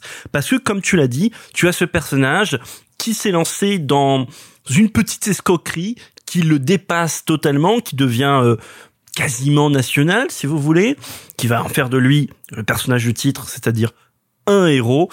Et alors que c'est juste quelqu'un qui avait trouvé une combine pour pouvoir, bah pour pouvoir, pour pouvoir s'en sortir, quoi, pour pouvoir euh, vivre sa vie de, de, de personne un peu médiocre, mais mais pas mauvaise. Et ça, Ashgar Farhadi le, le filme très bien, même si c'est un film qui est mieux euh, mieux écrit en fait qu'il n'est qu'il n'est réalisé. Moi, c'est un truc. Attention, le film est très bien réalisé. C'est un un cinéaste qui sait y faire, Faradi. Mais surtout pour moi, le film brille par la qualité de son écriture, la qualité des dialogues, la manière de faire durer les séquences de gêne au sein de la société euh, iranienne, euh, qui est une société. Bon, on va le découvrir en plus un truc très bureaucratique, très construit, euh, avec on passe d'un bureau à l'autre. Il faut faire bon. D'ailleurs, on l'a on l'a vu dans un autre film de cette année qui est La Loi de Téhéran. C'est société, on aime bien les, on aime bien les gens derrière les bureaux, on aime bien la paperasserie, etc. Attention, je sais qu'en France, euh, société colbertiste oblige, on est très doué là-dessus, mais euh, mais euh, voilà, ça, euh, un héros le met particulièrement bien en scène et cette spirale infernale dans laquelle est, est avalé le personnage est euh, bah, est touchante parce qu'elle elle provoque un cinéma un sentiment qui est dur euh, à manier au cinéma c'est ce mélange de mépris et de pitié parce que c'est un personnage qu'on a envie de mépriser, mais en même temps, bah il a un gosse, euh, bah on- voilà, il a un gosse, il est quand même papa, on a quand même envie qu'il soit un papa pour son gosse. Oui, mais dont la veulerie nous est tout à fait accessible. C'est-à-dire est- qu'il a pas fait un truc Non, il qui a- nous semble il une transgression il- il a incroyable, pas- on aurait pu la faire. Exactement, il a pas fait un forfait innommable, il a tué personne, il a véritablement entre guillemets volé personne. Bon, il y a, il a essayé d'être plus malin qu'il n'était. Voilà. Exactement. Et ça, et ça le rend, euh, ça le rend euh, touchant. Et c'est pour ça que j'en venais à Uncut James, parce qu'Uncut James, t'as ce personnage qui pendant tout le monde, tout le long du film ou une bonne partie du film, tu vas mépriser, parce que le personnage est quand même horrible. Et à un moment du film, tu vas avoir ce sentiment très dur à avoir au cinéma, que tu vas avoir de la pitié. Et quand le metteur en scène ou le scénariste s'est joué avec ce sentiment, ça devient très fort. Donc en l'occurrence, voilà, moi c'est une, c'est vraiment une recommandation de de cette année. Euh, un héros, c'est un film qui a très bien, euh, qui a très bien grandi en moi et que j'irai revoir volontiers. Et enfin, parce que j'aime vraiment les films avec des personnages qui ont des quêtes obsessionnelles, vous savez, qui euh, qui, euh, qui ont un objectif et qui, qui viennent toujours pour répéter la même chose à tout le monde, quand même ce soit vrai ou ce soit pas vrai. Euh, voilà, l'obsession du cinéma est un truc qui me travaille beaucoup et, euh, et ce film-là, encore une fois, le fait très bien. Donc moi, un héros, c'est c'est dans les 10-15 meilleurs films que j'ai vus cette année. Ah, je suis assez d'accord. Moi, j'en garde un bon souvenir justement de, de un héros de, de Ashgar Farhadi, malgré que j'avais l'occasion de voir un autre film du réalisateur à Cannes qui était Everybody Knows à l'époque, mais lui m'avait laissé extrêmement froid, extrêmement en dehors, qui avait fait l'ouverture en plus à l'époque et je trouvais que Cannes démarrait mal avec ce film-là. Un héros, c'est tout le contraire. Un héros, c'est un film que je trouve très tenu et euh, et qui a un discours sur la question de la réputation, sur la place des réseaux sociaux dans les questionnements de réputation, que je trouve assez passionnant. Et puis même au-delà même de comment euh, cette question de réputation va s'imputer à une personne physique, il y a aussi toute la question de, de la réputation d'une association qui va se placer justement de son côté, qui va essayer de le défendre. Et puis toute la question, encore une fois, que pose le film, c'est la décision au tribunal, elle a déjà été jugée. C'est-à-dire que c'est un personnage qui a déjà été jugé à un moment au tribunal. Et donc, il n'y a plus de, de, de, de décision de tribunal, il n'y a plus de décision de justice à avoir tout ce qu'il ne reste, c'est que le tribunal populaire. Il ne reste que le tribunal populaire et l'avis des gens pour déterminer du sort de ce mec-là. Et alors c'est un truc que je trouve aussi passionnant parce que le mec, tu vois bien que c'est pas un gars euh, très riche, c'est pas un gars qui est extrêmement aisé et, j'ai le vrai sentiment que à chaque fois qu'il va essayer de s'énerver, de, de, de, enfin de rentrer dans une certaine rage de sa situation, euh, qu'on pourrait voir un peu comme une sorte de violence prolo en fait, et eh ben à chaque fois que cette violence euh, prolo s'exprime, eh ben le système va l'utiliser. Le système système va l'instrumentaliser et ça va encore une fois dans ces questionnements de réputation et de tribunal euh, médiatique populaire, ben se retourner contre lui. C'est un mec qui est seul contre tout le monde, qui est seul contre le monde, qui est seul contre sa situation et qui et chaque nouvelle étape qu'il essaye de faire ne peut l'emmener que vers le fond. Et j'ai vraiment ce sentiment-là d'avoir un film qui me raconte en fait la place d'un monde entier face à un mec plus pauvre, en fait, avec justement ce jugement des réseaux sociaux, le jugement des plus riches, ou en tout cas des mieux placés sur ces personnes qui sont un peu moins favorisées par la vie et qui se sont retrouvées dans ce genre de situation-là. Je trouve le rythme du film en plus un peu tendu, j'ai une empathie euh, assez forte moi euh, avec le personnage parce que je le vois galérer et plus je le vois galérer plus je me dis putain mais mec va vraiment falloir que tu t'en sortes. Et ça ne marche pas parce que tout ce qu'on montre c'est un monde qui est pas manichéen. C'est que même les gens qui sont en face et qui vont l'emmener dans une situation horrible à descendre sa réputation tu comprends leur raison. Son créancier derrière quand il parle tu, son discours est pas est pas bête, son discours est pas méchant. Le personnage du créancier est très très bien. Oui, c'est ça. Son discours est pas euh, complètement détourné ou, euh, ou instrumentalisé. Lui, son discours, il est plutôt rationnel mais sa rationalité apporte du mal, sa rationalité apporte une situation euh, horrible. Alors, on, en parlait à l'époque de Cannes, ça m'a un peu resté. Le film a un côté dans l'écriture un peu répétitif où on a ce côté où on va répéter plusieurs fois des informations sur les personnages et répéter encore mais oui, mais vous savez, j'ai trouvé un sac d'or, oui, vous savez, j'ai trouvé ça. Je à la, je comprends à quoi ça sert dans le scénario. À la longue, ça m'énerve en fait parce que j'ai l'impression qu'on me rabâche des choses. Je comprends l'utilité de les rabâcher juste c'est un truc qui à outrance me, me, me, sort un peu du film parce que je vois l'artifice scénaristique plus que je ne vois ah, le, la, la, marrant, ah, ouais, moi c'était l'inverse parce que c'est pour ça que je disais que j'aimais bien le côté obsessionnel. J'aime bien quand on rabâche des informations mais de, de manière euh, de manière on, ne nous les rabâche pas euh, comme dans un mauvais film où on t'annonce ce qu'on fait, on te dit ce qu'on est en train de faire, on te répète ce qu'on oui, oui, oui, mais je veux dire, Oh là là. Ce que je veux dire, c'est que moi, j'y vois beaucoup plus la démarche scénaristique que. Ah, mais, mais et, oui, mais et en même temps. Ah non, pour moi, c'est le, le cœur de la, tragédie. Mais de la même manière que le scénario, en fait, utilise un outil et que cet outil-là, ah oui. j'aurais pu le reconnaître. Et tu vois l'outil, bah, c'est un outil qui est par exemple dans un autre film iranien dont on a parlé cette année. La c'est le non le goût de la cerise. Ah, C'est le goût de la cerise où le, le personnage va répéter bonjour, je viens me suicider. exactement qui est un truc ben il, il martèle. C'est hein. lancinant, c'est pas pareil. Et euh, Alors, en tout cas, une chose est sûre, euh, Un héros est un film qui me plaît pour pour son discours, pour son dispositif, pour la manière qu'il a de réussir à parler d'une époque en venant pourtant d'un pays dont je ne connais rien. Je trouve ça euh, assez passionnant ce qu'arrive à faire euh, Un héros et je vous encourage à le voir. Et je laisse maintenant la parole à Sophie. Sophie, toi, qu'est-ce que tu as pensé de Un héros? Euh, alors j'aime, j'avais beaucoup beaucoup aimé le film. Euh, à Cannes, il m'est un petit peu moins resté que vous. Je me souviens de ce parcours en fait très solitaire. Euh, en fait, c'est beau quand en, effet un personnage ne va pas d'un point A à un point B euh, de manière euh, forcément euh, attendue comme un, un, un crescendo ou au contraire une descente aux enfers. Ce qui était par exemple un peu le cas de Uncle James. Là, on a vraiment une espèce de progression pour retomber à la chute, une espèce de, euh, il, se fait rattraper par la fatalité euh, de, de, de la toute petite action et de l'effet boule de neige qui scénaristiquement est très casse-gueule et qui a été fait avec un, grand brio. Euh, le film est aussi porté évidemment par ses comédiens. En effet, celui du créancier euh, m'avait vraiment euh, pour le coup cassé la gueule. Celui du fils aussi parce que c'est une belle relation père-fils. Comment tu essayes à la fois de regagner ta réputation et au final de redorer ton image aux yeux de ton enfant alors que la relation est vraiment euh, très compliquée Euh, il y a toute une toute une notion autour de la fierté.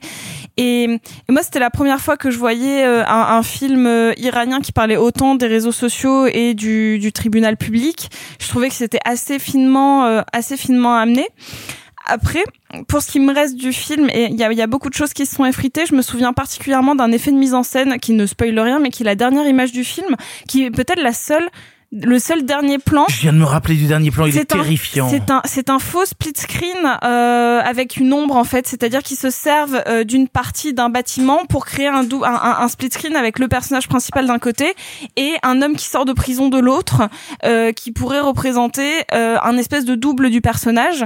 En effet, ça ne ça ne spoil rien. ah non, rien que- du tout. Oh, Voilà. que dalle. Donc, euh, mais ce dernier plan montrait. Toby Maguire Ah merde, putain Simon, on avait dit. Euh, mais donc ça, ça, voilà. Peut-être que le film ne m'a pas marqué. C'est pas du tout le premier film d'Ashgar Farhadi que je vois. Euh, comme beaucoup, j'avais été absolument bluffée par une séparation. J'avais beaucoup aimé le client que j'avais vu à Cannes également. Et là, je trouvais qu'il s'éloignait un petit peu, notamment de ces notions euh, de couple et d'intime, pour élargir euh, sa sphère, euh, sa sphère narrative au sol contre tous, mais de donner une vraie image au, peuple en l'incarnant dans plein de petits personnages. Ce qui était au final assez secondaire dans ces anciens films et qui était plutôt une espèce de structure encadrante plutôt qu'une structure narrative en soi. Mais le film, encore une fois, m'a marqué par son dernier plan et au final, est-ce que c'est pas aussi ça à retenir, ne serait-ce qu'un élément euh, cinémat- cinématographique fort d'un film, ça veut dire qu'il nous a marqué malgré tout. Simon, pour conclure. Euh, Je vais aller très vite parce que je suis absolument d'accord avec tout ce que vous avez dit, donc je vais essayer de ne pas vous paraphraser. Tout simplement, je dirais que ce qui m'a beaucoup plu dans ce film, j'aime les précédents de, de Faradi, mais ce qui m'a encore plus intéressé dans celui-là, très souvent, quand on est face à des productions qui viennent non seulement de pays étrangers, mais je dirais de cultures étrangères, des cultures qui ne sont pas la nôtre, euh, bah, on a vite fait, et c'est normal, et moi le premier, hein, je me mets dedans, d'être intéressé à l'idée de découvrir. Moi, je sais que c'est des, une des sources d'intérêt que j'ai notamment euh, avec euh, la loi de Téhéran, c'est de découvrir de manière très documentaire ou très brutaliste une partie, un aspect, un pan de la société iranienne. Ce que je trouve intéressant, et ça je le dis pour euh, ceux de nos spectateurs qui se diraient, ouais, enfin, moi j'y connais rien, je connais pas le cinéma iranien, j'ai pas les codes, faut peut-être pas que j'y aille. Alors dites-vous que c'est un film qui n'est pas là pour vous raconter des choses sur l'Iran. Bien sûr, forcément vous allez découvrir des trucs, ça se passe en Iran. Mais c'est pas un film qui vient vous voir pour vous dire regarde la situation de la société iranienne. C'est un film qui est un film de formaliste et de moraliste. C'est un film qui finalement est très proche de ce qu'en littérature pourrait faire Dostoïevski. Quand vous allez lire Le joueur de, de Dostoïevski, quand vous allez lire euh, Crime et châtiment, quand vous allez lire ces œuvres-là, vous ne le lisez pas pour apprendre la Russie. Vous le lisez parce que vous allez lire de grandes œuvres dramatiques, tragiques, puissantes. Et ben là, c'est exactement ça. C'est-à-dire que oui, bien sûr, j'ai découvert des aspects, des pans euh, que je ne connaissais pas ou sur lesquels je n'étais pas renseigné de la société iranienne, mais le film, ça n'est pas son but. C'est Oui, une étude. c'est- C'est moins le but de ce film-là que ça l'était par exemple de la loi de Téhéran. C'est bien sûr, et c'est pour ça que je te dis, enfin pas que je te dis, mais que je dis à ceux qui nous écoutent, c'est un film que vous pouvez aller voir pour voir une pure étude de personnages, une pure tension dramaturgique, un pur récit, et encore une fois, un récit moraliste. Alors attention, récit moraliste, ça ne veut pas dire récit moral. Ça ne veut pas dire je te fais la morale. Ça veut dire j'étudie la question du bien, du mal et de comment on les incarne, donc de l'éthique chez les personnages. Et c'est pas un film qui te dit ça c'est le bien, ça c'est le mal, c'est un film qui te dit voilà un personnage confronté à ces questions-là. Et on peut tout à fait le prendre comme un pur récit, je dirais, non pas de genre, parce qu'on dit ça trop facilement, mais littéralement comme une pure exploration émotionnelle, thématique, et ça marche extrêmement bien à ce niveau-là. Vous l'aurez compris, on aime tous beaucoup un héros de Ashgar Faradi et on vous encourage à aller le découvrir en salle. On va changer complètement de registre, on va changer de pays puisque Sophie et Simon vont vous parler de The Beta Test. Hey, Jacqueline, perfect timing. So, how are you going to come in tomorrow? Let's call today a wash, okay? How are you going to look tomorrow when you come in? How are you going to convince me today that you're better at your job tomorrow? Jacqueline. I think maybe now is a good time we all take a break and, and reassess what it is we're doing here.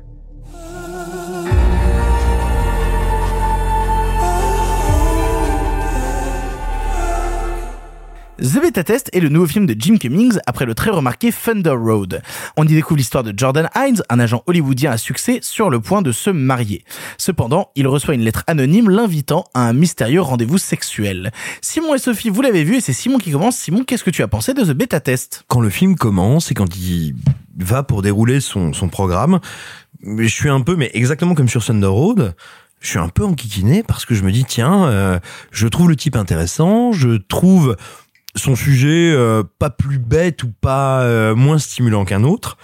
Et en même temps, j'ai l'impression que c'est un peu plus teubé, un peu plus simpliste, un peu plus... Enfin, plein de trucs qui m'agacent. Et puis, tout d'un coup, euh, je me dis que malgré toutes les limites que qu'il me semble y voir, j'y trouve une énergie qui est assez peu commune. Alors qu'au début, j'ai l'impression qu'il est en train de mélanger plein de textes, de sous-textes, d'idées, de sous-idées, de thèmes, de machins, et je me dis, oh là là, qu'est-ce que c'est mélangé de manière, euh, de manière peu cohérente et, et, et peu fine. Et je commence à me dire, oui, mais en même temps, il n'y a pas de raison pour qu'il soit euh, plus con que moi, c'est-à-dire qu'il le fait à dessein. Et en fait, c'est pas American Psycho, c'est quelqu'un qui te raconte que même, même American Psycho, ça ne marche plus. Que même le fou, furieux, cynique, ça ne marche plus. Qu'en fait, la médiocrité et l'absence de sens sont à arriver à un tel niveau, à un tel degré, qu'il n'y a plus rien. Même la figure, on va dire, de, même pas de l'anti-héros, du héros négatif, elle est évidée comme une truite. C'est le néant. Et, et tu ne vas pas voir la chute de quelqu'un qui croyait être génial, la chute de celui qui était arrivé en haut et qui était brillant.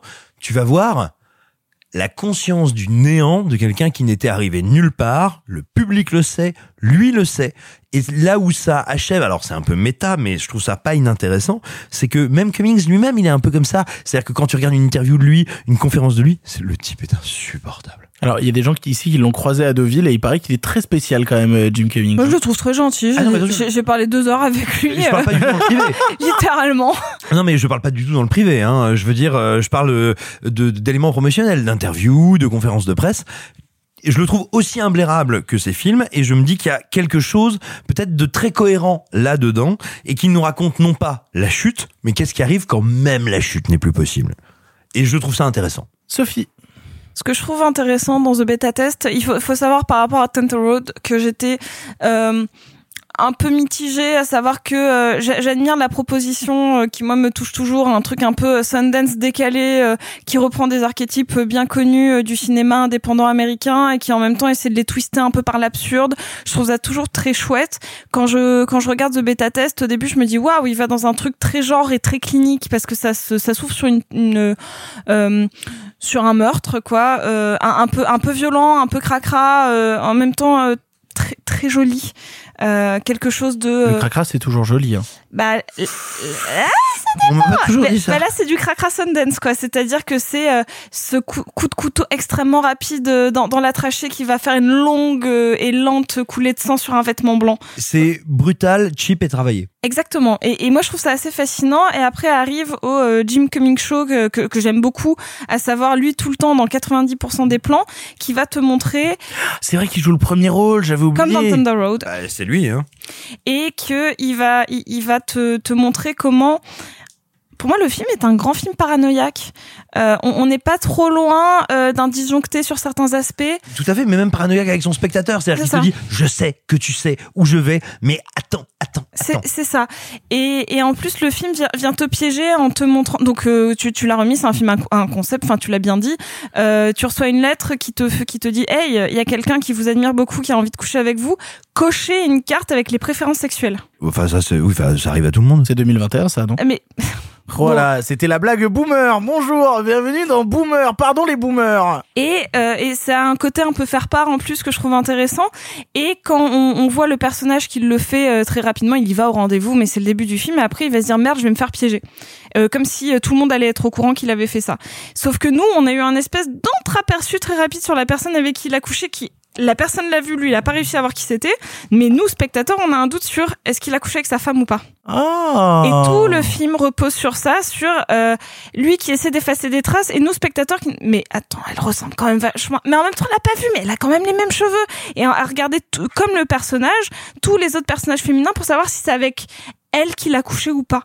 Et donc au final, c'est assez intriguant comme mécanisme et le film a au moins la délicatesse de se tenir en tension tout, tout le long. Il est assez court, hein, il fait un peu moins d'une heure trente et c'est un joli exercice de style, euh, vraiment très très clean en termes de réal. Moi, j'ai rien à dire, ça me plaît parce que ça, me, ça c'est divertissant, c'est jamais pompeux, ça se regarde un peu filmé, mais sinon c'est cool. C'est un bon film à concept, très agréable à regarder et qui a de bonnes références paranoïaques qui, les, qui se tient en fait. C'est pas un grand film, mais c'est c'est c'est très cool. Et de ce que vous en dites, j'ai très envie de le voir. Vous encouragez à le voir du coup. Ah oui, oui, oui, complètement. C'est- C'est c'est imparfait, c'est un peu superficiel par endroit, mais c'est intéressant. Et puis moi, il y a un truc auquel je suis très sensible et que je trouve infiniment sympathique. Et tu, tu le disais, hein, c'est de par son concept, il t'encourage à scruter l'écran. Et en fait, c'est ça la meilleure école d'analyse filmique. Mais exactement comme It Follows. It Follows, de par son concept, t'encourage à toujours scruter ce qui va surgir ou ne pas C'est surgir. exactement ça. Et bah là, de la même manière, tu te retrouves à scruter l'écran et moi je me dis, euh, quand j'avais 16, 17, 18, 19, 20 ans, c'est un des films qui aurait pu me faire participer à réfléchir à ce que c'est qu'un cadre, ce que c'est qu'un plan, pourquoi j'y suis actif ou non. Et ça, je trouve ça très cool. Ouais, ouais, c'est exactement ça. C'est le film est très participatif et ça, il, lui, il, il en est conscient. C'est pas un, un petit hasard et une, une bonne idée. Qui... Non, non, il a bien conscience d'avoir euh, englobé son personnage, son, son personnage et son spectateur dans une quête commune. Et ça, c'est cool. C'est pas toi, Simon, à une époque qui encourageait justement à voir des scènes de films en coupant le son, justement? Est-ce que, euh, du coup, euh, The Beta Test, c'est littéralement ce genre d'expérience-là? Alors pour moi non parce que t'as toujours un, un- enfin pas t'as toujours mais tu as très souvent un, un rapport on va dire le ce que tu entends au son les dialogues que tu entends au son ne sont pas forcément les dialogues de la scène que tu regardes et t'as des effets de montage comme ça qui font que ça s'y prête moins typiquement It Follows tu peux le faire Euh, Ah oui, euh, totalement. Et It voilà. Follows, pour, pour moi, c'est une référence en la matière de ce, de ce genre de choses-là. hein. Voilà, The Beta Test moins parce que t'as ce plaisir de voir deux personnages qui commencent à parler d'un truc et on te l'illustre avec une autre scène qui s'est passée avant ou après. Du coup, ça marche moins. Mais mais c'est intéressant en termes de mise en scène néanmoins. Vous l'aurez compris, Pardon le cinéma trouve The Beta Test intéressant et vous encourage à aller le découvrir en salle. Il est assez peu distribué, je crois, et dans moins d'une centaine de salles, donc n'hésitez pas à y aller s'il y en a une près de chez vous.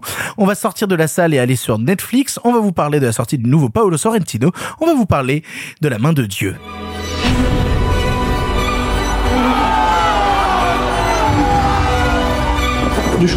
Libero.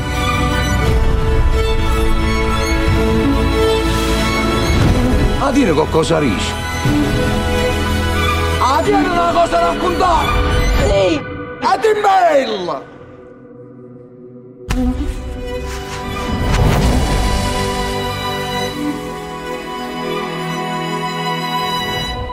La main de Dieu ou The End of God est le dernier long métrage de Paolo Sorrentino après Youth ou encore La Grande Bellezza, déjà traité dans cette émission d'ailleurs.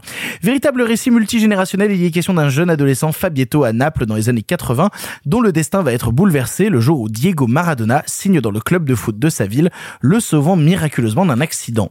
Je me rends compte que j'ai pris littéralement le pitch euh, qui traînait sur Allociné pour euh, vous présenter ce film, mais c'est marrant parce que quand on parle de la main de Dieu, je pense à tout sauf à ça. C'est-à-dire, en fait, c'est très drôle. La présence de Maradona dans le film est un élément très important de sous-texte, mais le film ne parle absolument pas de ça. Absolument pas. Euh, donc, si, si on avait parlé notamment euh, de la Grande Bellezza, euh, c'est parce que je suis euh, très fan du cinéma de Paolo Sorrentino. Youth étant en tête de liste euh, dans mon palmarès euh, que, que j'adore, mais de tout mon être. C'est formidable, Youth. Je jetez-y un coup d'œil. hein. C'est incroyable. Et euh, mais c'était un, un de ces euh, deux, deux films en, en langue anglaise. Il en a peut-être fait plus, mais euh, notamment This Must Be the Place avec euh, avec Sean Penn et euh, donc euh, Youth euh, avec euh, Michael Caine et euh, Harvey et Harvey Keitel. Il a aussi fait Gremlins 2. Non, non je sais pas, c'était pour vous faire une blague. C'est nul. Ok. Ça marche. Ça veut rien dire, Simon?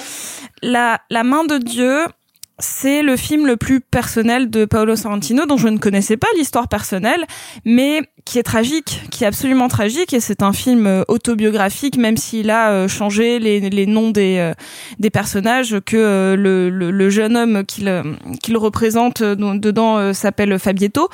Euh, ça raconte comment un jeune homme euh, qui euh, vit dans une famille euh, euh, haute en couleurs, euh, avec des personnes, euh, des, des personnages tous extrêmement caractérisés, qui représentent des, des pans de, de, de l'Italie du Sud.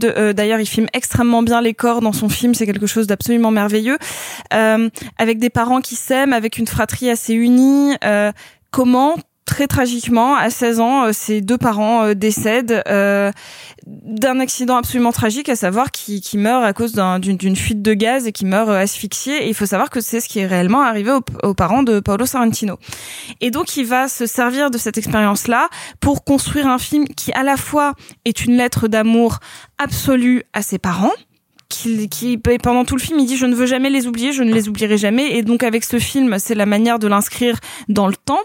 Et aussi comment euh, comment il en est venu à aimer le cinéma, à se rapprocher de l'art et en même temps c'est aussi une quête de la découverte sexuelle d'un jeune homme. Que des thématiques très fortes, une réalisation magnifique, moi qui m'a rappelé et il s'en cache pas hein, parmi ses grands maîtres euh, évidemment il y a Fellini et donc il a une manière euh, de filmer les courbes des femmes qui moi me, me fascine et qui vient tout le temps euh, euh, mettre en avant la- l'ambiguïté du désir, euh, comment aussi en Italie euh, on a un rapport très très ambigu au côté très euh, charnu, charnel des femmes, euh, parce que dès, dès les premières scènes, euh, on vient euh, on vient placer une femme comme hystérique. Est-ce qu'elle l'est vraiment? Est-ce qu'elle l'est pas? Est-ce que c'est parce que elle a justement un corps extrêmement sexuel qu'elle est considérée comme ça?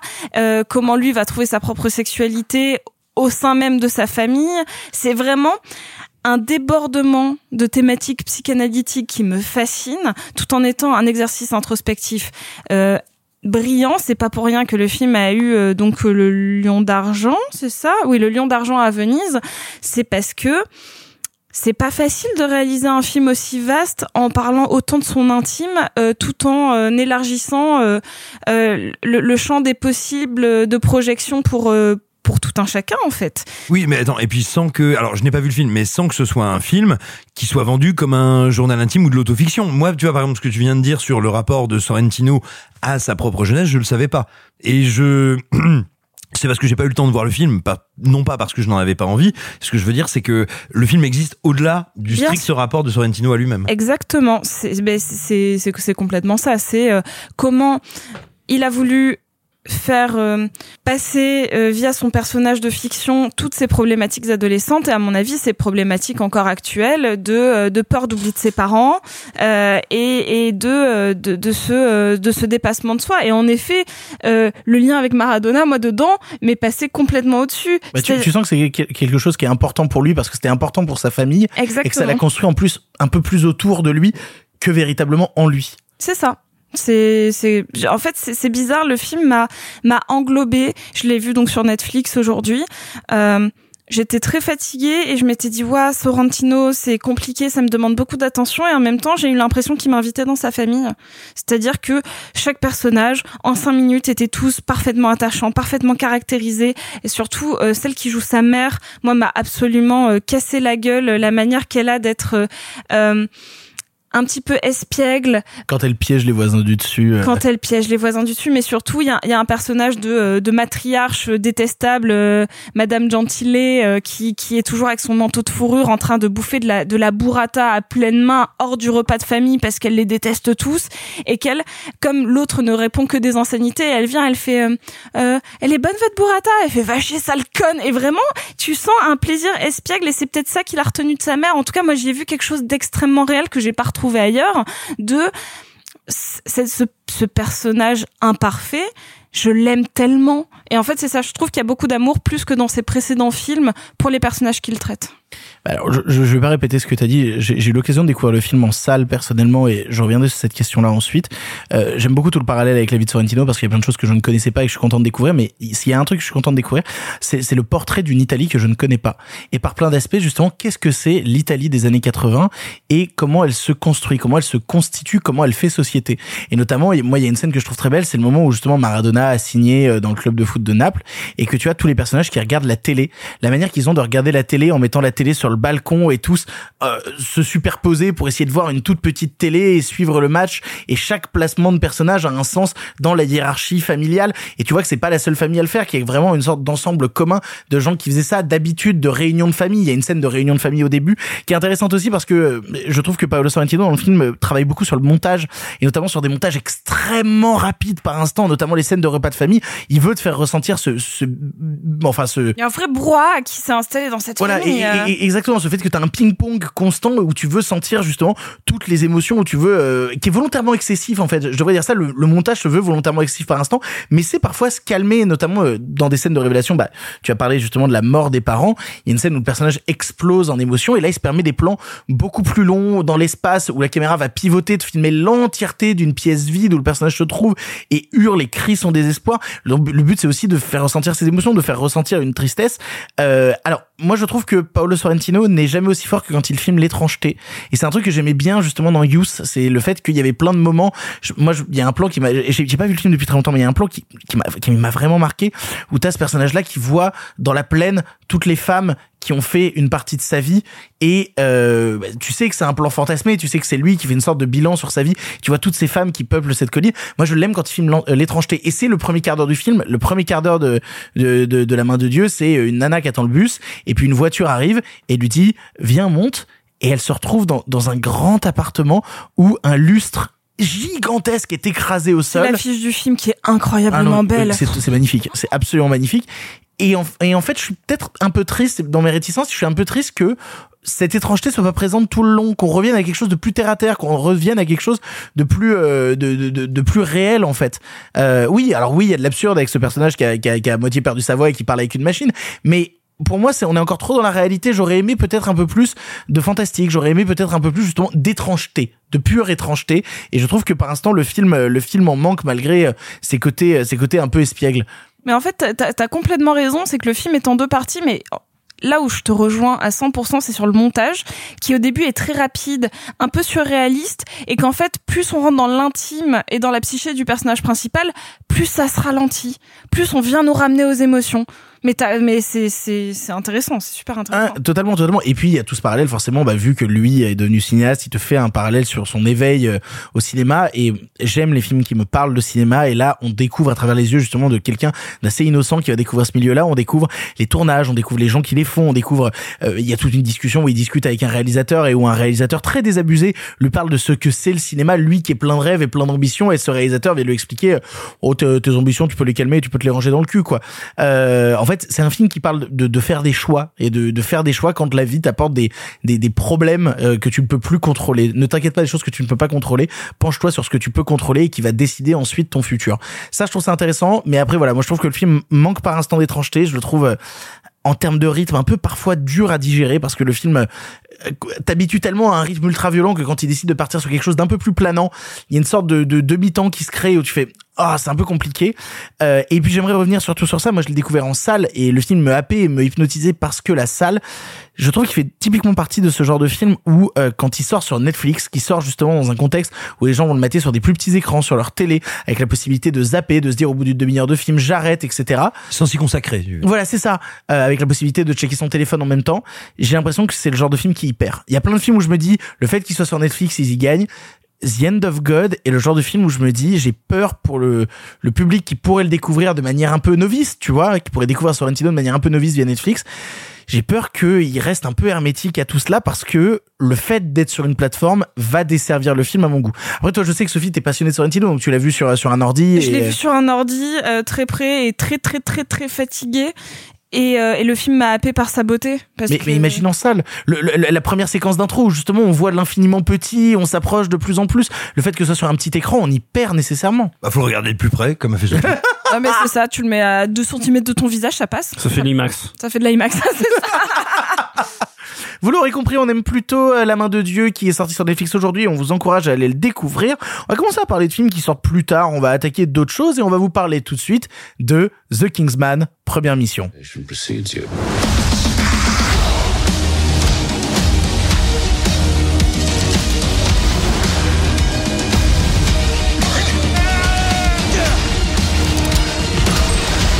Let's end this as gentlemen. After all,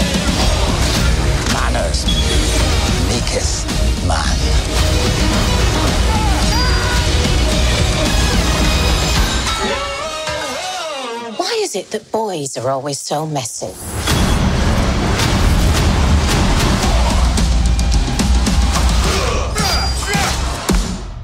The Kingsman Première Mission est le troisième opus de la saga de Matthew Vaughn. Ici, en préquel, racontons donc les débuts de l'organisation Kingsman durant la Première Guerre mondiale. Il sera question d'organisation secrète dirigeant en secret le monde, de criminels sans merci, de gentlemen british bien décidés à endiguer la menace qui pèse sur eux. Avec Simon, on a eu l'occasion de le voir en avance. Le film sortira à la fin du mois. Il sortira le 29 décembre. Date un petit peu compliquée, mais en tout cas, il y est le 29 décembre. On l'a vu avec Simon. Qu'est-ce qu'on en a pensé? Petite preview avant les fêtes. Matthew Vaughn. Matthew Vaughn, personnage intéressant parce que euh, on le connaît d'abord comme euh, Et, cautionnaire- euh, Marc a failli se mettre au micro pour dire personnage intéressant, Matthew Vaughn, vraiment. Oh oui, j'ai bien vu. Les gros tocards sont des personnages intéressants. Personnage intéressant parce qu'on le connaît d'abord comme euh, co-scénariste et producteur de Guy Ritchie sur les deux bons films de Guy Ritchie, ces deux premiers films. Parce qu'effectivement, après Snatch, Matthew Vaughn se dit, bah, moi je vais y aller, hein, ça va bien se passer. Et effectivement, arrive Layer Cake, qui est bah, du Guy Ritchie en bien. Et bref, là c'était pour faire un petit peu mon Oh, troll. attends, tu déconnes, Guy Ritchie a fait d'autres trucs cool. Après, on, on avait vu The Gentleman, c'était sympa. Oui, c'était sympa. Oh là là, t'es dur. Ah mais si, j'ai passé un moment sympa. T'es vraiment dur. Alors que Matthew Vaughn a, je te dirais, pour moi il est en dessous d'un Edgar Wright, mais il fait partie de cette euh, salve britannique de personnes qui ont, ont les épaules pour être des piliers de la pop culture, qui la comprennent et surtout qui sont pas là pour la commenter, qui sont pas là pour l'amener ailleurs, qui sont là pour en être des artisans et des orfèvres. Et c'est ce qu'il a fait avec les Geekas, c'est ce qu'il a fait avec les Kingsmen, et surtout c'est ce qu'il avait fait avec le meilleur X-Men de toute la franchise X-Men. Mais ça va pas la tête Bah, Tu vas X-Men- dire que First Class, c'est le meilleur X-Men? Ah mais de très loin, de la tête et des épaules, mon Et chat. X-Men 1 et 2, c'est quoi? C'est du pâté? Ouais. Mais ça va pas Mais c'est très bon le Les pâté. X-Men de Brian Singer sont 100 fois supérieurs à celui de Matthew Vaughn. Non, c'est du pâté, mais c'est très bon le pâté. Bref, peu importe, c'est pas. Les Mais X-Men de Matthew Vaughn n'a pas le dixième de la portée politique des X-Men de Brian Singer. hein, Vraiment, mais euh, vo- revoyez X-Men 1 et 2, c'est brillant. Et Days of Future Past, qui est le meilleur en fait. Alors, et, et je dirais même, je pense que la scène d'intro de X-Men 2 est supérieure à X-Men First Class en entier. Moi j'ai envie de vous dire, entre le cinéma de patrimoine et un youtubeur et la presse, choisissez. Sale bâtard. Je vous en prie.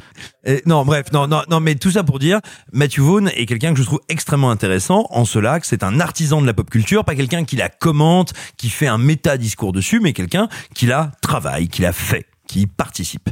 Et avec ces deux premiers Kingsman, pour moi, il en a été, mais un des grands artisans, un des grands orfèvres. Et là, tout d'un coup, eh ben, qu'est-ce qui se passe? Concrètement, il a envie de faire son grand film d'aventure, il a envie de faire son grand film de guerre, il a envie de faire l'homme qui voulait être roi de John Huston. Le souci, c'est que pour pouvoir le faire, il doit le faire rentrer dans la franchise qui lui a rapporté plein de pognon, à savoir Kingsman. Et là, on a un truc terrible c'est que en fait c'est deux ADN qui ne sont absolument pas compatibles parce que d'un côté il voudrait faire un grand film d'aventure et de guerre avec de la gravité et de l'autre, il est obligé de faire rentrer ce gros cube dans le gros rond de son duplo qui dit Eh, c'est lol, c'est rigolo. Et là, bah voilà. Le problème, c'est que ça te donne un film qui du coup est deux fois trop long parce qu'il essaye de, de jouer sur les deux tableaux, qui est deux fois trop non pas compliqué dans le sens compliqué à comprendre, mais qui complexifie tous ces enjeux. Par exemple, comme c'est bah, les coulisses de la Première Guerre mondiale et la vérité pop et délirante de la Première Guerre mondiale, on a l'événement. Alors, si euh, vous vous intéressez Le pas à l'histoire, vous- euh, moi, moi, moi. si, si vous vous intéressez pas spécialement à l'histoire de la Première Guerre mondiale, sachez que l'événement qui déclenche, on va dire, le- la mécanique diplomatique et guerrière qui va amener à la Première Guerre mondiale, c'est l'assassinat de l'archiduc Ferdinand. Et bah, donc tu as cet assassinat, mais avec un twist qui t'amène des scènes en plus pour finalement arriver au vrai meurtre de Ferdinand. Et donc du coup, t'as perdu 15 minutes, alors qu'il aurait suffi de commencer par le vrai meurtre de Ferdinand. Et en fait, tout le film est comme ça, ce qui fait que c'est un film amphigurique, lourd, bien trop lourd, qui ne sait jamais s'il veut être délirant, débile ou euh, grave et aventureux, et les deux ne fonctionnent pas ensemble. En revanche, en revanche, malgré la déception que ça représente pour moi, euh, je, je considère quand même que c'est infiniment mieux éclairé, monté, interprété et mis en scène que le tout venant des blockbusters et je me tape des phases d'action que je trouve absolument sublimes, quelques dialogues que je trouve formidables et des ruptures de ton qui me font un plaisir fou. Donc c'est un film non pas raté, c'est un film inabouti, imparfait, avec plein de problèmes, mais avec mais avec des espèces de montées d'adrénaline absolument superbes. Et alors Sophie, ce rot pour m'interrompre, je trouve ça mais alors d'un mauvais goût. Je suis désolée. Bah alors, je, je suis assez d'accord avec toi. Je, je, je serais un peu plus radical même sur la question de, de la longueur du film parce que je pense que si, si on veut être un peu rapide, les 40 premières minutes sont achetées. C'est-à-dire que Facile. euh, vraiment, euh, il y a 40 minutes de mise en place en fait dans, dans le récit parce qu'il doit te poser justement toutes les bases de quel est le contexte géopolitique de l'époque, quels sont les personnages parce que c'est des nouveaux personnages qui rentrent en jeu et notamment des personnages que je suis un peu triste de me dire que je vais pas retrouver, notamment le personnage de Gemma Atherton parce que on a toujours besoin de plus de Gemma Atherton dans le cinéma et euh, là je suis ravi de la voir. J'approuve. Non, mais Gemma Atherton, quelle merveille. Euh, et du coup, euh, il y a vraiment 40 minutes de film où je m'emmerde ferme, vraiment. Parce que il y a même pas vraiment de mission à ce moment-là. C'est juste créer du contexte familial, créer du contexte politique, poser toutes les bases de l'histoire d'un film qui va durer euh, 1h40, 2h. Et puis, au bout de 40 minutes, les personnages disent, bon, on va aller botter le cul à Rasputin. Et là, le film s'envole. Le film s'envole parce que Matthew Vaughn, ce qu'il a envie de faire, c'est de l'action. Ce qu'il a envie de faire, C'est beauté le cœur à Rasputin. c'est ça. Et donc du coup, on a littéralement toute une scène de combat slash danse avec un Rasputin un- incarné par Rissi Fans qui s'amuse à crever dans le film. Vraiment, le, le personnage de Rasputin a des décalages comiques et en même temps Et a ce enfin petit un côté... film qui traite bien les accents. Et oui, et, puis- et puis qui, qui en même temps a, a ce petit côté un peu terrifiant parce que le personnage de Rasputin, il est pas juste comique. Tu vois à quel point le personnage est dangereux. Le personnage peut vriller euh, d'un moment à l'autre. Et tout, la seule manière dont il est caractérisé, c'est littéralement, euh, il aime les garçons un peu jeunes. Et donc du coup, t'as le personnage de, de Ralph Fiennes qui dit, bon bah il y, a- il y a mon gamin qui veut essayer de faire un peu Non, il l'émission. aime les gens un peu jeunes. C'est- total. C'est, c'est, euh, oui, nous allons, nous discuterons quand euh, j'aurai ou vidé mes couilles ou rempli estomac. Oui, Ben, ça tombe bien, dîner servi. La, la, la finesse, encore une fois, de Matthew Vaughn, euh, qui dans Kingsman 2 euh, nous cachait une puce à quasiment dans un utérus. Euh, vraiment, euh, pff, euh, la finesse de Matthew Vaughn, comme toujours. Et en fait, c'est là où le film s'envole. Et alors, je m'amuse à ce moment-là, mais le- la scène où je prends vraiment une claque infinie, il y a toute une scène dans le film qui se déroule au front, où il y a un personnage qui désire avant tout aller au front, et à un moment, un, un personnage euh, annexe, complètement euh, tertiaire, est perdu entre les deux lignes ennemies, il faut aller le récupérer. Et donc en pleine nuit, alors que la brume commence à monter sur la ligne de front, on a cinq soldats allemands d'un côté qui avancent en silence et cinq soldats alliés qui avancent de l'autre côté, et qui vont se retrouver au niveau de la personne qui euh, a été abandonnée entre les deux lignes de front. Le truc, c'est que ni le camp allemand, ni le camp des alliés ne doit faire de bruit, car si jamais ils font du bruit, ça risque Bah, d'alerter les deux camps vont se flinguer, en fait. ça. Ils vont se retrouver entre et littéralement, ils vont se retrouver entre les deux feux. Et se passe quelque chose dans la pure direction artistique. Alors, on peut se rappeler cette bande dessinée merveilleuse qui est Les Sentinelles. Et esthétiquement, il y a des sentinelles là-dedans, où tu as des Allemands avec des masques à gaz et qui, à la place de la main, ont des lames, vont essayer de se battre en silence au milieu de la brume sur la ligne de front face à des soldats alliés qui ne savent pas comment réagir à cette menace qui leur fait peur. Parce que derrière les masques, il y a peut-être des êtres humains, mais pour l'instant, ça a l'air d'être des créatures sorties de la pénombre dont on ne sait pas vraiment quoi faire. Cette scène-là est le meilleur moment du film. C'est absolument brillant. Scène qui, en plus, débouche sur la plus grosse surprise du film. Parce que c'est là aussi que, que Kingsman, C'est première mission... parlais de euh, rupture de ton. Il y a c'est de ça. très belles ruptures de ton. Eh ben, non, et c'est surtout que il y a une véritable surprise. Et dans les blockbusters modernes, oser la surprise et la radicalité de la surprise que Et propose. euh, oui, c'est ça. C'est-à-dire que c'est à la fois réussi en termes de mise en scène, en termes d'esthétique et de DA. Vraiment, il y a. il y a- Tu le vois pas venir, attends, sans déconner, hein. Moi, je. Ah bah, on s'est pris un parpaing dans la gueule quand c'est Ah, arrivé. non, puis tous les surtout, moi, je me suis dit, non, mais c'est un rêve, c'est un truc, c'est un machin. Oh putain de Sarah, ils l'ont fait. Ah non, non, pas du tout, pas du tout. Et c'est-à-dire que c'est ça. C'est-à-dire que après 45 minutes vraiment pénibles, parce que vraiment, il faut juste se dire, putain, c'est un film de deux heures dont les 45 premières minutes, t'es en train de ramer sévère, sévère. Il va y avoir des moments de blockbuster et de cinéma d'action américain que, euh, et donc de cinéma anglais, euh, que vous n'avez pas vu ailleurs. Et vous allez avoir de véritables surprises, tant esthétiques que cinématographiques, que scénaristiques. Et, on, en a parlé, hein, parce que quand on a parlé un peu plus tôt de, de Spider-Man euh, No Way Home, on en a un peu marre justement de, cette euh, forme de blockbuster à, à la Javel qui ne propose plus rien que ce qu'a proposé la version précédente.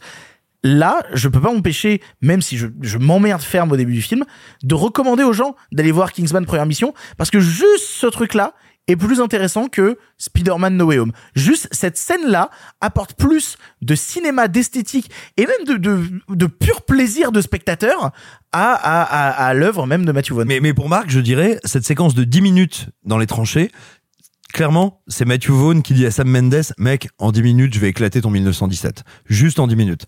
Et ça, Que rien je- que ça, ça que te je- plaise. Que je déteste. Donc Et ça- c'est pour ça que je te dis ça. Non mais rien que ça, tu, non mais tu vois ce que je veux dire? Je pense que tu, trop que tu vois cette scène, Je pense que cette séquence t'en retirait un plaisir, tu sais, de sale gosse. Comme ça peut t'arriver de faire le sale gosse. Je, sais que t'aimes pas le travail de Matthew Vaughn, je suis sûr que t'aimerais ça. Alors, vous, parenthèse personnelle, vous saurez que particulièrement en ce qui concerne la Première Guerre mondiale, en fait, je suis très tatillon dessus et ça risque de surtout de m'excéder. Non, Et- parce que et ben, justement. tu sais quoi? Pas du tout. Alors, Ok. Non, si justement parce qu'il le pose de manière tellement simple, c'est-à-dire moi je moi j'assume et j'assume d'aller dans le surréel et je ne vais pas te raconter la Première Guerre mondiale et il te le fait avec une performance esthétique où tu fais genre bah voilà, c'est ça que t'aurais dû faire Sam Mendes si t'avais Oui, des enfin, couilles. Ok. ju- jusqu'au moment où le film assume de faire des Oui. brusques retours Oui, à la mais, réalité. Oui, mais il te le fait dans l'autre sens. Ouais. En gros, si tu veux, c'est euh, Non, c'est- c'est Édouard Romain d'Argent qui te fait des préliminaires et finalement c'est Michael Bay qui te fait la tempête. Sachez que mon visage s'est figé dans une expression que je ne connaissais pas. Non, non, non, et puis jusqu'à assumer le, le, le pur film d'aventure dans son dernier acte, un peu pété, un peu over the top, mais où en fait on prend du plaisir sur cette grosse organisation. Bah, où- le où- pulp absolu. Oui, non, non, non, alors par contre, dès le début du film, on te dit, attention, il y a un gros méchant, il a le visage caché dans l'ombre, qui qui c'est le méchant? Au bout de 5 minutes de film, j'avais deviné qui était le méchant. Ça a pris, C'est Toby Maguire ça a pris 5 minutes de film à découvrir qui était le méchant.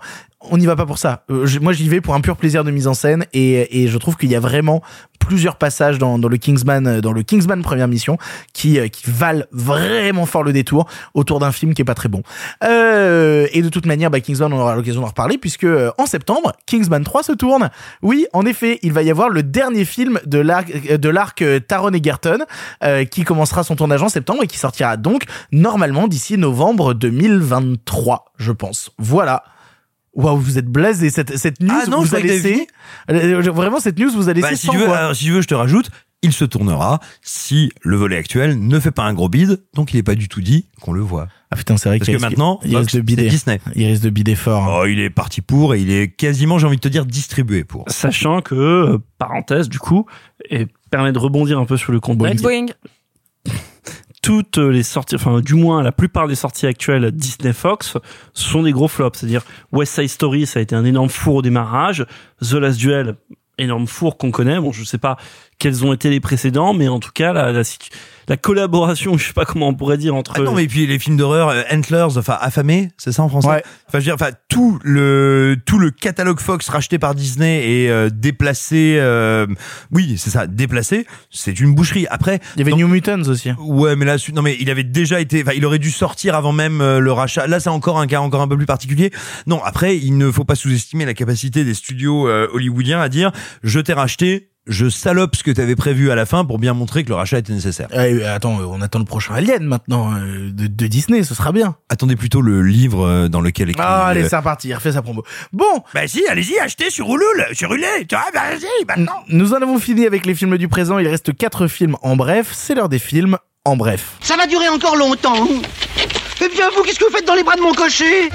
Vous en avez encore beaucoup du sensationnel comme ça? Pourquoi vous pensez qu'on ne prend pas le cinéma au sérieux? Cette ligne est sur écoute. Il va me falloir être bref.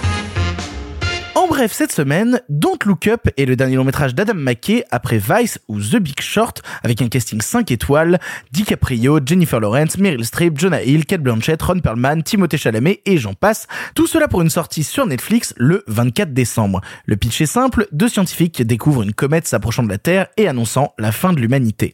À partir de cela, comment réussir à convaincre le gouvernement américain de faire quelque chose pour l'éviter? Donc c'est moi qui ai vu euh, le nouveau long métrage d'Adam McKay euh, hier soir, qui est alors le gros mastodonte annoncé par Netflix. Il y a des pubs partout dans le métro, tout le monde attend énormément le nouveau long métrage d'Adam McKay après Vice qui avait fait pas mal de bruit et The Big Short. Mais surtout, ce que préfèrent les gens, en tout cas ce que moi je préfère, c'est toutes les grosses comédies qu'il a fait avec Will Ferrell à l'époque, comme les Anchorman et tout ce genre de choses là. Et c'est un film où Adam McKay décide de revenir à la comédie. En fait, j'ai vraiment l'impression que Adam McKay a pris a repris en tout cas la fibre comique qu'il avait dans les films avec Will Ferrell et qu'il l'a mélangé à une étude de la société politique qu'il avait eue avec The Big Short et avec Vice pour essayer de mixer les deux pour faire ce qu'aurait dû être le Idiocratie de 2021 ou en tout cas euh, si on devait faire une analyse de euh, comment s'est géré la pandémie on aurait je pense certainement les mêmes scènes que celles que nous préfigure euh, Don't Look Up qui a comme quand même tagline sur son affiche euh, basé sur des faits qui pourraient potentiellement arriver. Puisque que, euh, comme je vous disais, l'histoire, c'est deux scientifiques qui ont découvert une comète qui va détruire toute l'humanité dans six mois et qui décident d'en parler à Meryl Streep, qui est la présidente américaine, euh, qui est une version féminine de Donald Trump, qui est actuellement dans une affaire un peu compliquée parce qu'elle veut engager euh, dans son gouvernement un ancien cowboy qui a fait du porno et à qui elle a envoyé des photos de sa chatte. Euh, c'est vraiment, c'est littéralement sur ça que ce que par le film et où les gens essaient de lui parler du fait que bah quand même on va tous mourir et les pouvoirs publics restent inactifs. Et actuellement tout ce qui compte c'est les réseaux sociaux c'est est-ce que vous allez réussir à faire assez de bruit sur Twitter pour essayer de faire parler de ce genre de choses là donc c'est une quête enfin c'est tout un film qui va euh, analyser à la fois quels sont les, les, effets des réseaux sociaux sur la politique américaine actuellement, comment la politique américaine se joue de tout ça, en plus avec un casting, alors je vous ai cité des noms comme ça, mais tu, tu as Kate Blanchett qui joue une présentatrice télé absolument horrible qui va essayer de se taper un DiCaprio coincé du cul qui prend des Xanax. DiCaprio est brillant dans le film. C'est vraiment un film de fiction. Hein. Non, non, non, non, vraiment, DiCaprio est brillant. Ils font à la fois des parodies de chanteurs et de chanteuses, et en parodie de chanteuses, ils ramènent littéralement Ariana Grande pour faire une chanteuse qui va euh, chanter des chansons sur le fait que c'est bientôt la fin du monde. Timothée Chalamet, il joue un jeune, un jeune punk qui fait du skate et qui veut baiser euh, Jennifer Lawrence. C'est c'est vraiment la fiction. Et en fait, quand tu traverses le film, il y a quelque chose d'intéressant qui se dessine petit à petit, c'est que tu rigoles mais tu ris surtout jaune et en fait, c'est la version comique de Mélancolia ou en tout cas si Mélancolia avait eu un peu plus de scènes comiques, sauf que tu finis dans la même détresse émotionnelle que Mélancolia. C'est ça qui est intéressant avec euh, Don't Look Up, c'est que c'est pas qu'un film qui veut être dans, cette euh, blague un peu potache un peu rigolote de euh, gneu, gneu, regardez les États-Unis, c'est vraiment des blaireaux.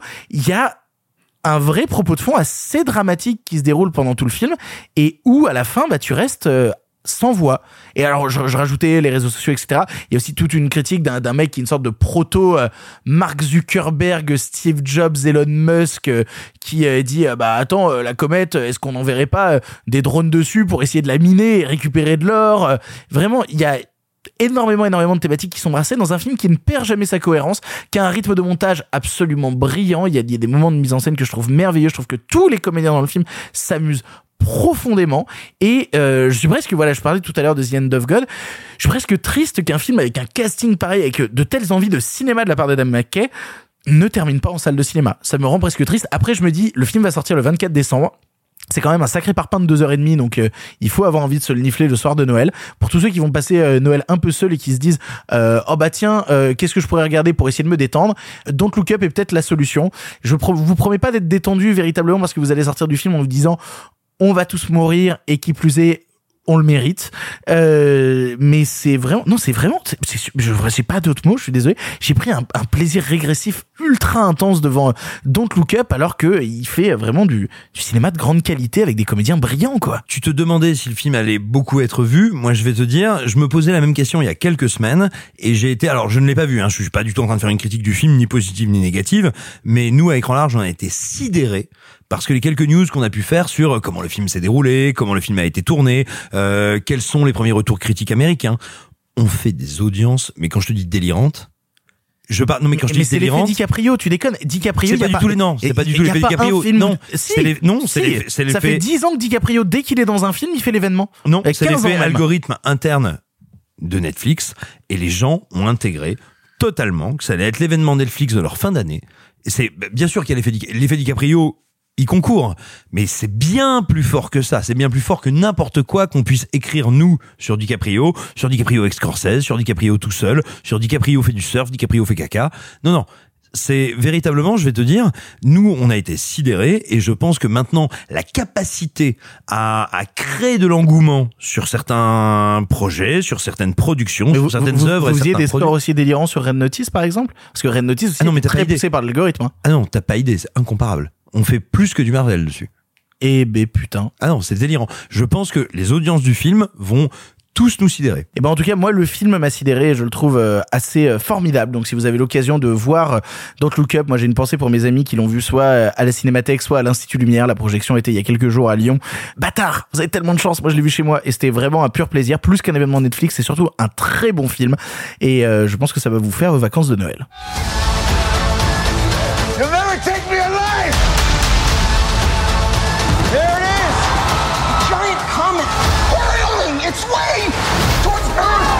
Can you see it? I can't! My head is in a bag! I did have the FBI put that bag over your head. They don't do that. The CIA does, but I made them do it. You know, I had a feeling. It's a good feeling because that is what I did and it was very funny and cool. Toujours en bref, Tous en scène 2, suite donc de Tous en scène premier du nom, nous permet à nouveau de suivre les aventures de la troupe de Buster Moon, lancée dans une nouvelle aventure, convaincre Clay Calloway, une star du rock recluse, de rejoindre leur nouveau show. Sophie, tu l'as vu, le film sort le 22 décembre. Qu'as-tu pensé de Tous en scène 2 Bah écoutez, je fais partie de ceux et celles qui aiment bien le premier parce que euh, C'est sympa. parce que c'est sympa et que euh, certes on a euh, Disney et Pixar euh, pour nous offrir euh, du très beau, très quali divertissement pour enfants, mais qu'on a aussi Illumination qui est souvent un peu moins fin en termes d'écriture, mais qui fait marrer les gosses. Vraiment. Et avec Tous en scène, on reprend euh, donc de la grosse comédie musicale, mais de, la comédie musicale intradiégétique, à savoir que les musiques composent euh, les spectacles que composent eux-mêmes les personnages euh, du film. Et là, on voit encore plus gros parce qu'on sort euh, de le, du surpassement des petites peurs euh, des personnages euh, pour monter sur scène, pour aller sur la, la, la, la grosse conception d'un show à l'équivalent d'un d'un Las Vegas où ils vont aller chercher une vieille star du rock qui ne sort plus depuis 15 ans depuis le décès de sa femme. Interprété par Bono. Exactement. chanteur de interpr- Interprété par Bono. Il faut savoir que la, la particularité de Tous en scène, c'est qu'il y a un putain de cast vocal, mais comme vous n'en vous n'en imaginez même pas, à savoir euh, donc Tori Kelly, euh, Reese Witherspoon, euh, Taron Egerton, Nick Kroll que j'aime beaucoup, euh, dont la série euh, Big Mouth moi me fait mourir de rire, Matthew McConaughey, donc Bono. Puis là on a des petits nouveaux, on a Chelsea Peretti que vous connaissez de Brooklyn Nine-Nine, ou encore celui-là, il est pour toi Victor. Eric André. Tout à fait. Et dans le premier, il y avait aussi Seth MacFarlane. Il y avait, alors j'en ai regardé, il y avait même un caméo de, de Edgar Wright dans une scène. Euh, ouais, il y a, et là apparemment il y aurait un caméo vocal, je l'ai pas reconnu, mais de Wes Anderson dans celui-là. Euh, aussi dans le premier, qui joue un personnage qui s'appelle Daniel. Et ben voilà. Voilà. Et ben donc on est content que tous les copains d'Illumination viennent passer une voix. Moi le souci que j'ai avec le film, j'ai passé un très bon moment et je serais ravie d'emmener mes petits neveux et nièces à Noël retourner voir le film euh, parce que c'est très sympa, c'est très coloré, l'animation est très très belle, bien plus belle que sur le premier. T'as des effets de texture qui m'ont vraiment euh, plutôt bluffé euh, parce que sans que l'image soit belle esthétiquement, l'effet des textures rend l'expérience très agréable tout comme Enkento, j'ai un vrai souci narratif qui est le film s'éparpille. Trop de personnages, trop de lignes narratives un peu différentes, ce qui rend pas le film désagréable, mais ce qui le rend un peu confus euh, au visionnage, parce que là on a euh, euh, celui qui doit danser, qui se rencontre, qui rencontre un sidekick, on a celle euh, bah, qui se fait voler son rôle par la fille du producteur, on a le producteur méchant, on a ceux qui doivent aller chercher le lion qui est plus allé chanter. Euh, on en on en a six ou sept des lignes narratives tout aussi importantes les unes que les autres, ce qui n'empêche pas que j'ai pas bou- boudé mon plaisir devant le film, que je j'ai même chantonné euh, gaiement. Et, et si les gens veulent revoir le 1, c'est la première fois où on entend Taron Egerton chanter du Elton John, puisqu'il chante euh, à l'intérieur I'm Still, une version de I'm Still Standing euh, à un moment, donc c'était avant Rocketman déjà Taron Egerton qui chantait du Elton John. Qui chante très bien. Chante Enfin, on, bien. l'avait bien vu dans Rocketman, mais dans Tous en scène, tout le monde chante très bien. Il y a Scarlett Johansson qui euh, avait déjà fait un album, mais là qui chante en duo avec Bono, c'est très joli. Et moi, franchement, et ça, je sais que ça, ça peut te parler à toi, Victor. Il y a cette grosse composition de comédie musicale pour en monter une, à savoir la conception des décors. Et dans un film d'animation, voir des conceptions de décors de gros shows musicaux type Las Vegas, c'est très satisfaisant. Ah, totalement. Voilà, donc c'est pas incroyable, il n'y a pas une grande morale, il n'y a pas de grands personnages mémorables, mais par contre, c'est un petit bonbon et franchement, emmenez vos petites sœurs, vos petits frères, vos neveux, vos nièces, vos cousins, euh, leurs amis. euh, franchement, c'est un super bon divertissant pour entre 6 et, et, et 12 ans parce qu'en fait, les chansons sont tellement populaires, type Katy Perry, que ça va pas... Et, euh, et quand même du System of a Down hein, dans une Ouais, scène. alors c'est 4 secondes. hein. C'est pas parce que c'est dans c'est dans 4 secondes. D'ailleurs, c'est le réalisateur qui fait le voix la voix de de, de la de l'assistante caméléon, je trouve ça un peu Ah, rigolo. drôle. Euh, qui qui parle pas mais qui a un super personnage. Bref, c'est plein de petits moments très rigolos, de la musique que tout le monde a déjà entendu euh, dans sa radio dans la voiture et euh, si vous nous écoutez pas, c'est mal. Mais sinon, ouais, c'est que de la musique pop très sympa et c'est délicieux. There's always a choice. Just never have the guts to make the right one.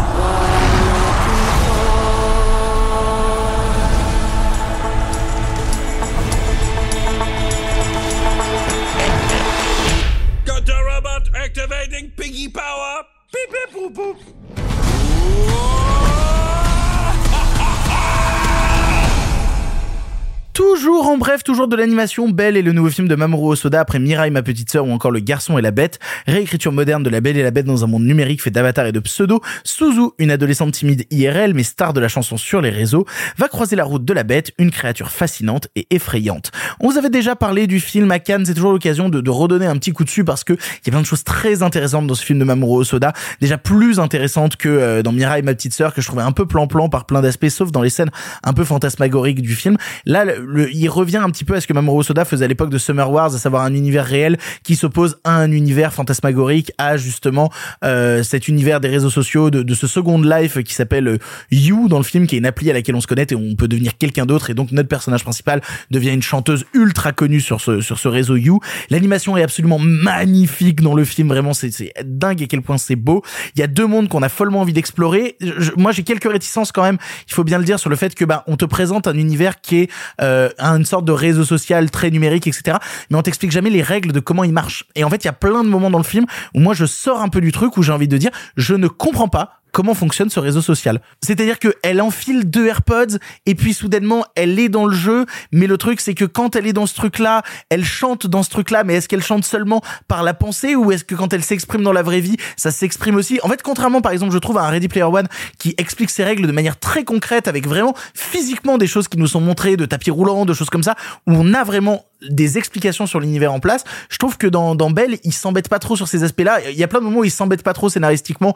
Euh, il y a, à la, vers la fin du film, il y a deux personnages qui doivent se retrouver dans une ville immense. Comme par hasard, elles tombent dans la bonne rue. C'est quand même assez incroyable. Euh, après, voilà.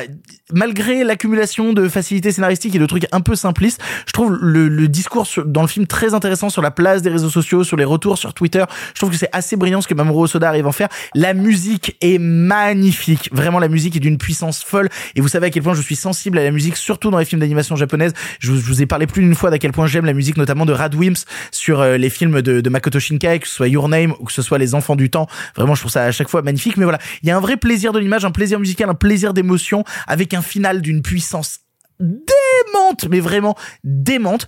Euh, je pense que le film va pas mal être distribué en VF. Ce qu'il faut savoir, c'est que l'héroïne en VF est doublée par Louane. Et j'avais un petit peu peur de comment ils allaient adapter ces chansons japonaises avec des textes français. Ce qu'il faut savoir, et là où ils ont été très très très très malins, parce que d'habitude on se fait pas trop chier à faire une bonne VF. Notamment, je me rappelle à l'époque de Promar qui était sorti sans VF et qui euh, a eu droit à une VF pour son édition physique.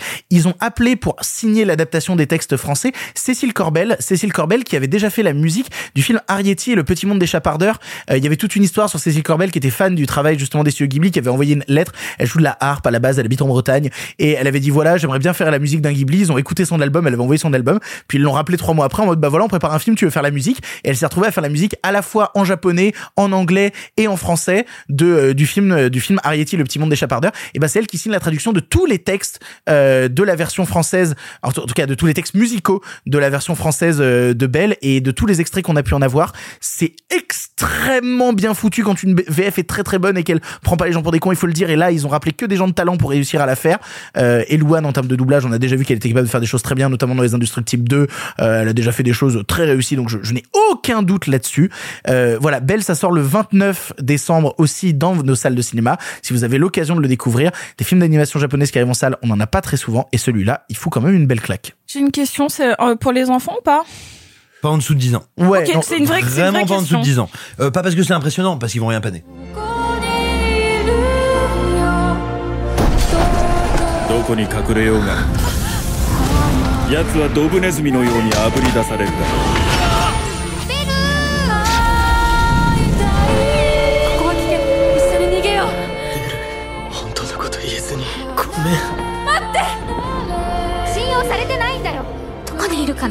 絶対に教えない彼はどこ？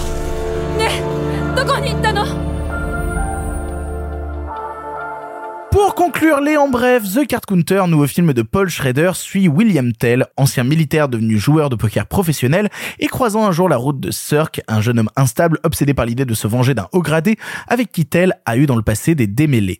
On l'a vu à Deauville, ça vaut toujours le coup de remettre un petit coup quand même sur le film pour vous parler du nouveau film de Paul Schrader. Simon, qu'as-tu pensé de The Card Counter je partais pas gagnant parce que Paul Schrader est quelqu'un de passionnant, de brillant. Il a été notamment euh, le scénariste et le co-scénariste de plusieurs Scorsese, de plusieurs immenses Scorsese, dont Taxi Driver. Il a été le metteur en scène de Blue Collar. Il a été le metteur en scène de Hardcore, dont on parle dans euh, le livre, pardon, le cinéma. Allez-y.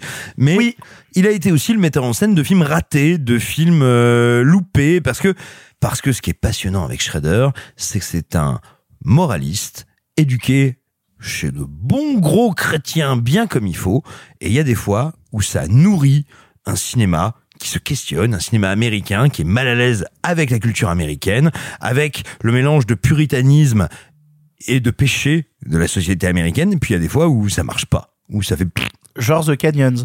Par exemple, et euh, mais et bien d'autres. Et après euh, après un chef-d'œuvre parce que pour moi c'est un chef-d'œuvre et c'est un film important comme euh, Les chemins de la rédemption je me disais merde, est-ce qu'il va pouvoir tenir le truc?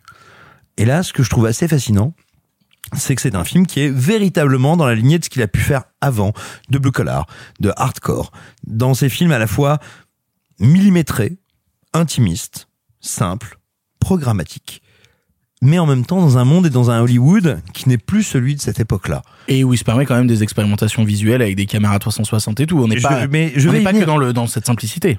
Eh, Mais je vais y venir. Mais, mais comme à l'époque, il se permettait des expérimentations narratives, des transgressions euh, d'écriture ou de mise en scène. C'est-à-dire que pour moi, c'est pas nouveau. La forme est nouvelle, mais la démarche ne l'est pas. En revanche, ce que je trouve intéressant, c'est qu'il nous raconte un personnage qui est un personnage, on va dire, inabouti, qui aurait été soit un grand moraliste, soit un grand monstre, et qui n'a pas pu l'être parce qu'il était dans une société qui lui a coupé les jambes. Pas parce que la société est, mauvaise, c'est pas un film de boomer, mais parce que littéralement, ce type qui avait le potentiel d'être un grand monstre américain, un grand monstre de vertu ou un grand monstre tout court, s'est fait saboter au milieu. Et le film te raconte ça, il l'est donc un peu lui aussi. Et, et ce que je trouve fascinant, c'est que c'est brillamment écrit, brillamment construit, brillamment interprété, euh, et en même temps, comme souvent, y compris dans les très grands, euh, dans les très grands shredders, eh ben il a du mal avec sa fin. Donc voilà, sachez-le, les dix dernières minutes pour moi sont très frustrantes. Néanmoins, néanmoins, c'est un thriller, polar, étude de caractère. C'est plutôt ça d'ailleurs. C'est une étude de caractère qui est d'une rigueur passionnante, que je trouve brillante en termes de découpage, et qui, c'est ce que tu disais euh, tout à l'heure, a quand même ce truc qui est incroyablement stimulant, c'est de voir un film d'un homme qui est un homme âgé, qui est un homme expérimenté, et qui, formellement, tente et expérimente des trucs que vous n'avez jamais vus, que personne n'a fait avant lui. En l'occurrence, de quoi est-ce qu'il s'agit? Il s'agit de séquences qui sont filmées avec des caméras à 180 degrés, enfin à 360 degrés même. 360. Voilà, c'est-à-dire qu'on filme l'entièreté du champ autour de la caméra. Bah vous allez me dire mais on peut pas projeter ça sur un écran? Bah oui, il le sait. Et donc on rabougrit ça pour le mettre sur un écran et ça donne On l'aplatit littéralement. voilà, on l'aplatit littéralement et ça donne un split screen sans séparation. Et ça devient complètement hallucinogène. C'est absolument génial. Et personne ne l'avait fait avant lui dans de la fiction. Et voilà, c'est un des exemples, c'est une des raisons pour lesquelles le film est intéressant. C'est un film qui peut sembler, et qui l'est dans une certaine mesure, classique dans sa mise en scène, dans son déroulé des personnages, qui ne l'est pas non seulement dans sa démarche formelle, mais aussi dans la rareté qui est devenue cette démarche au sein du cinéma hollywoodien actuel. Il n'est pas totalement abouti, il n'est pas totalement réussi, mais en revanche, il est totalement passionnant et il est totalement singulier. You know the phrase tilt, just like in pinball. Any man can tilt. You can tilt. Is it possible to know when one reaches the limit?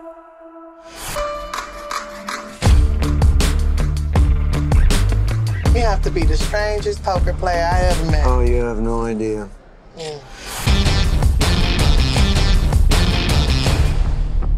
Nous en avons fini avec les films en bref et avec tous les films du présent. Nous allons maintenant nous envoler vers le passé car comme vous le savez, le cinéma se conjugue au présent mais aussi au passé. Et cette semaine, on s'est dit dernière émission avant les émissions de Noël. Il nous faut un film un peu joyeux, il nous faut un film un peu mignon, il nous faut un film qui fait penser au sapin et aux cadeaux sous la cheminée. Du coup, on s'est dit, on va parler nazisme, on va parler Seconde Guerre mondiale, on va parler de The Good German de Steven Soderbergh. En avant. À cette époque, vous le savez, le cinéma était en noir et blanc. Mais nous avons préféré mettre un peu de couleur. Monsieur Mézeret, au nom du patrimoine artistique français tout entier, je vous dis merci. Mais enfin, tout ça, c'est le passé. You find that girl. We'd like to talk to her. Get out now. Go. Before you get hurt.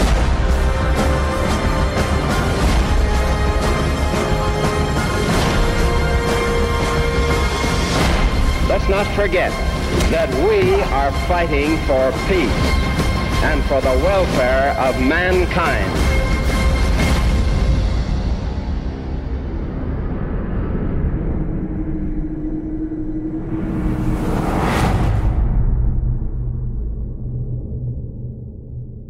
The Good German est un long métrage de Steven Soderbergh sorti en 2007 avec George Clooney, Kate Blanchett et Toby Maguire. Toby Maguire, il était dans euh, The Good German. C'était lui. Mais ça, c'est spoilé là, dis donc de le C'est dire. la deuxième fois qu'il il est aussi dans The Bad. Spider-Man. Il est aussi dans The Bad Spider-Man qui sort euh, ce mercredi. Allez, let's go.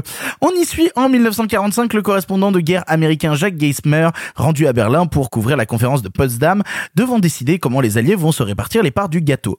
Entre recherche de la belle Lena Brandt avec qui il a vécu une histoire et enquête sur la mort d'un GI dans le secteur russe, Geismer va plonger au plus profond d'un secret qui embête les Américains comme les Soviétiques et découvrir des réponses sur qui manipule Présenté ce mois-ci sur TCM Cinéma, la chaîne TCM Cinéma qui nous accompagne toute l'année. TCM Cinéma, connaissez-vous TCM Cinéma qui nous accompagne toute cette année? Le film est disponible sur TCM Cinéma.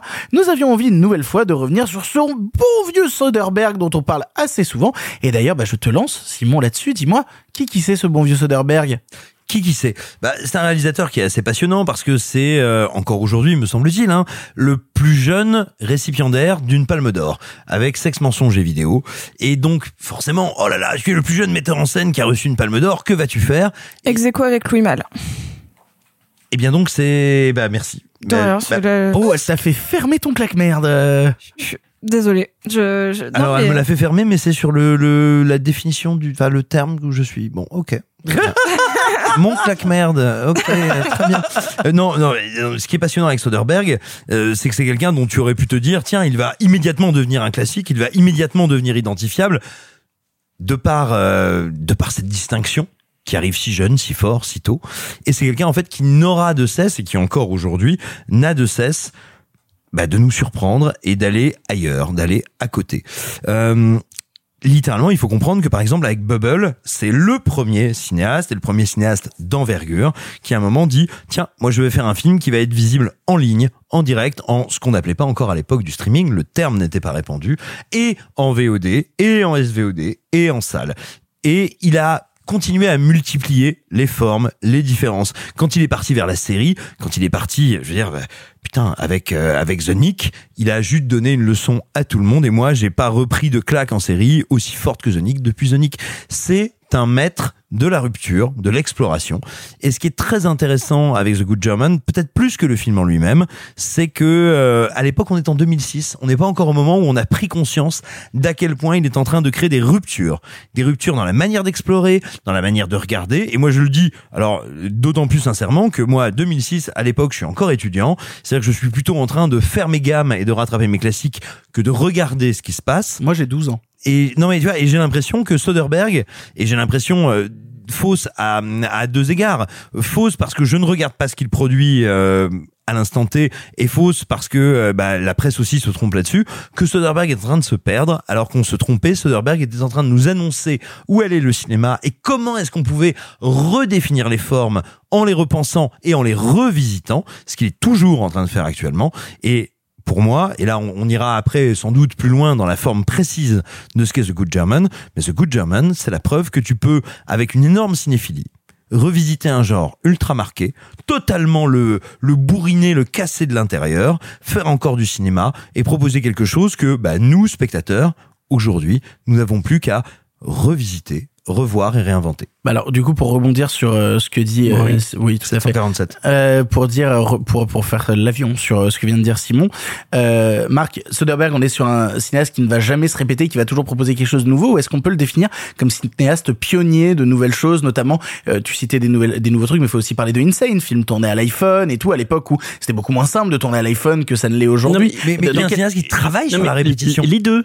D'accord, donc, Les- c'est- les donc deux, c'est c'est- cinéaste d'aucune catégorie C'est quelqu'un dont chacun des films est un premier film, vraiment, euh, plus ou moins réussi. Et là, ce que je trouve très intéressant, c'est qu'on va aborder, qu'on aborde Steven Soderbergh par le biais d'un entre guillemets petit film. Attention, je dis petit film, c'est pas péjoratif, mais dans le sens où The Good German n'est pas un de ses plus grands films, etc. Mais pas un des plus reconnus non plus. pas un des plus reconnus d'ailleurs. Mais, mais Euh, avant que tu te lances là-dessus, c'est marrant que tu parles de cette notion de premier film parce que c'est vrai et je pensais euh, dans ma tête à, à la saga des, des Oceans que j'aime beaucoup. C'est marrant de voir comme les trois ont leur propre identité, leur propre patte. Tu compares le Ocean's 11 au Ocean 12, il y a quand même pour moi deux univers qui les séparent. Le, alors, oui, alors en fait, les, la saga Ocean, elle est assez patiente, même si, si le troisième est un peu, un peu en deçà. Oui. Mais le, ce qui est intéressant avec le, les trois Oceans, quand on les revoit aujourd'hui, c'est qu'à l'époque, on s'était beaucoup attardé sur le scénario, sur comment sont, sans qui, les histoires de casse, etc. Et qu'aujourd'hui, quand on les revoit, en fait, on s'intéresse beaucoup moins au scénario que juste simplement comment ils sont faits, comment ils sont tournés, comment ils sont éclairés, et que quand on les regarde de loin et qu'on fait un peu vulgairement des sortes de mosaïques de, de capture d'écran, en fait, on se rend compte à quel point c'est des sortes de dispositifs d'art contemporain qui sont euh, incroyables. Les... Et puis radicalement différents les uns des et autres. radicalement différents les uns des autres. Mais voilà, c'est quelqu'un qui a, euh, voilà, Soderbergh, on l'a dit, un peu appliqué, on va dire la, la formule, la formule de François Truffaut qui disait que chaque nouveau film doit être le contraire du précédent. Au moment où il fait The Good German, c'est le moment de sa carrière où il est un peu dans une sorte de vibe. euh, il est un peu au sommet de la vague quand même. Il vient de faire la, la saga Oceans, il vient de signer des blockbusters ou, ou proto-blockbusters comme le remake de son remake très curieux, très singulier de Solaris. Qui est brillant. Voilà. Il faut y aller, hein. réussir un remake de Tarkovsky et le réussir à Hollywood avec George Clooney. À, euh, à l'époque, ça faisait grincer des dents. Un Soderbergh qui reprend Tarkovsky, euh, les, les gens s'y attendaient pas et Bah, les gens, oui. hein. Après, oui, non, parce que les gens, entre guillemets, ne savent pas. Le grand public américain n'a pas forcément vu le film de Tarkovsky. mais il a fait grincer des dents et mouiller des cerveaux. Mais- hein. mais- Euh, mais je, je- parle de se faire de se faire cinéphile. hein, mais- Ah oui, oui, oui. Bah, bien sûr. Et, et en même temps, quand on le voit aujourd'hui, c'est un film qui, euh, c'est pas une, comment dire, c'est pas une blockbusterisation du, du, du Tarkovsky. C'est juste. Et ce qui est intéressant avec Soderbergh, c'est que ces films font beaucoup parce que c'est comme ça une sorte de de, de toujours de premier film constant. Ces films font beaucoup, je trouve, école de cinéma. C'est euh, quelqu'un qui se pose à chaque fois des questions théoriques vraiment de cinéma presque professoral euh, dont il en fait dont il a créé un espace qu'on est, qu'on est l'écho absolument parfait qui est son site web que je vous invite à consulter Oui, tu nous en avais parlé. Oui. est génial, extension ce site. extension 765.com je sais pas s'il l'a encore hein, je vous dis ça ça remonte un peu sur lequel vous pouvez enfin il y a une époque en tout cas vous pouvez trouver des textes théoriques sur le cinéma ou acheter de la, la liqueur bolivienne mais euh, mais et aussi trouver alors je ne sais pas si vous les trouverez encore sur le site mais trouver des recuts à un moment il s'était spécialisé dans les recuts de films par exemple une version en noir et blanc d'Indiana Jones oui avec oui. en muet avec la musique de Trent Reznor et Atticus Ross Le site existe toujours et il y a plein plein de choses dessus. Je suis dessus actuellement. ou encore euh, une version recut de 2001 qui dure 1h40 euh, bon on pourrait continuer comme ça ou encore une version euh, Bah, une version exploration de cinéma gratuite une donnée. version side by side du psycho de Alfred Hitchcock et du psycho de, de Gus Van Sant. Bref, on- Il vend des, des, des, des frames de pellicules originaux et de textes, euh, enfin de tests d'exposition caméra de, de Ocean's Eleven et tout. Il les vend 750 balles encadrées. Le NFT Putain. avant le NFT. Oh là là. Mais bref, c'est c'est quelqu'un dont vraiment quand on regarde les films et je reviens, je reboucle sur ce que je disais, dont les films font école de cinéma parce que même quand ils sont moins réussis. Même ces films, par exemple The Girlfriend Experience avec Sacha Grey, qui est un film un peu moins convaincant, euh, se posent des questions sur le rapport à l'intime de son cinéma et sur la caméra. Je crois que c'est un des premiers films à, à ce moment-là qu'il a tourné en, en, en Red One. Euh, C'est le- l'explosion de la Red One à ce moment-là. Voilà. La Red One qui est une, qui est une caméra, qui est une caméra qui est une caméra qui a été une vraie rupture dans l'utilisation du numérique et qui a été beaucoup popularisé par David Fincher sur, je crois, The Social Network. Absolument. Bref, c'est voilà, c'est quelqu'un dont, dont la carrière est fascinante à commenter. Euh, quand on avait euh, parlé de la grande traversée dans cette émission, je m'étais un peu amusé à dire, c'est très personnel comme analyse, mais je m'étais un peu amusé à dire que je pense que sincèrement, Steven Soderbergh est l'un des plus grands cinéastes américains qui paradoxalement ne fait pas de grands films, sauf peut-être son premier euh, Sexe, mensonge et, et vidéo. Mais euh, tous ces films, ce sont des remarquables films, même ceux que j'aime le plus. Mais c'est rarement des films qui vont me transcender. Et pourtant, ça en fait pour moi un des acteurs les plus importants du cinéma américain. Bah, je suis d'accord avec toi. Et ce qui m'intéresse beaucoup quand je regarde la, filmographie de Soderbergh, en effet, on avait parlé de La Grande Traversée, qui a l'air d'être un tout petit film et qui au final est assez immense. C'est que je pense que même ceux qui regardent assez peu de films ont été marqués par des films de Soderbergh. Et je pense notamment, là, on l'a pas cité, mais à qui à l'époque avait été un immense succès Oscar, euh, Julia Roberts qui avait eu meilleure actrice si je dis pas de conneries. Absolument. Euh, Et on a raté cette année d'ailleurs un autre film de Soderbergh qui s'appelle No Sudden Move, euh, qui était une sorte de film. euh, Qui est une merveille. Une autre relecture de film noir, Oh là là. brillantissime. Mais par exemple, euh, donc on a il y a Erin Brockovich, ensuite il y a, y a- y a les 13, donc Good German euh, arrive entre le 2 et le 3, euh, donc entre euh, 12 et 13. Mais après, il nous fait deux films qui sont peut-être un peu moins vus. J'ai pas de notion de, de, de chiffres de sortie, mais il nous fait Che en deux parties avec Benicio del Toro. C'est génial. Qui, qui, qui- c'est absolument génial, mais en fait, je me, je me demande, pour quelqu'un qui s'intéresse pas au cinéma, tout le monde a vu un Soderbergh, je suis pas sûre qu'il soit à ce point identifié ou si on fait le lien. Je suis sûre qu'il y a plein de gens, si on dit celui qui a fait Magic Mike, c'est aussi celui qui a fait Sex Mensonge et Vidéo, je pense que les gens font Ou pas. celui qui a fait Hors d'atteinte, qui a ou- été énormément Bah, vu en aussi. fait- Ou, en fait- ou Contagion. En fait, Absolument. En fait, c'est- un cinéaste qui a tourné très souvent, qui s'entoure très régulièrement de stars. Il a quand même fait tourner. Et souvent, il fait des films qui sont assimilés à ces stars. C'est-à-dire que Hors d'atteinte est un George Clooney movie.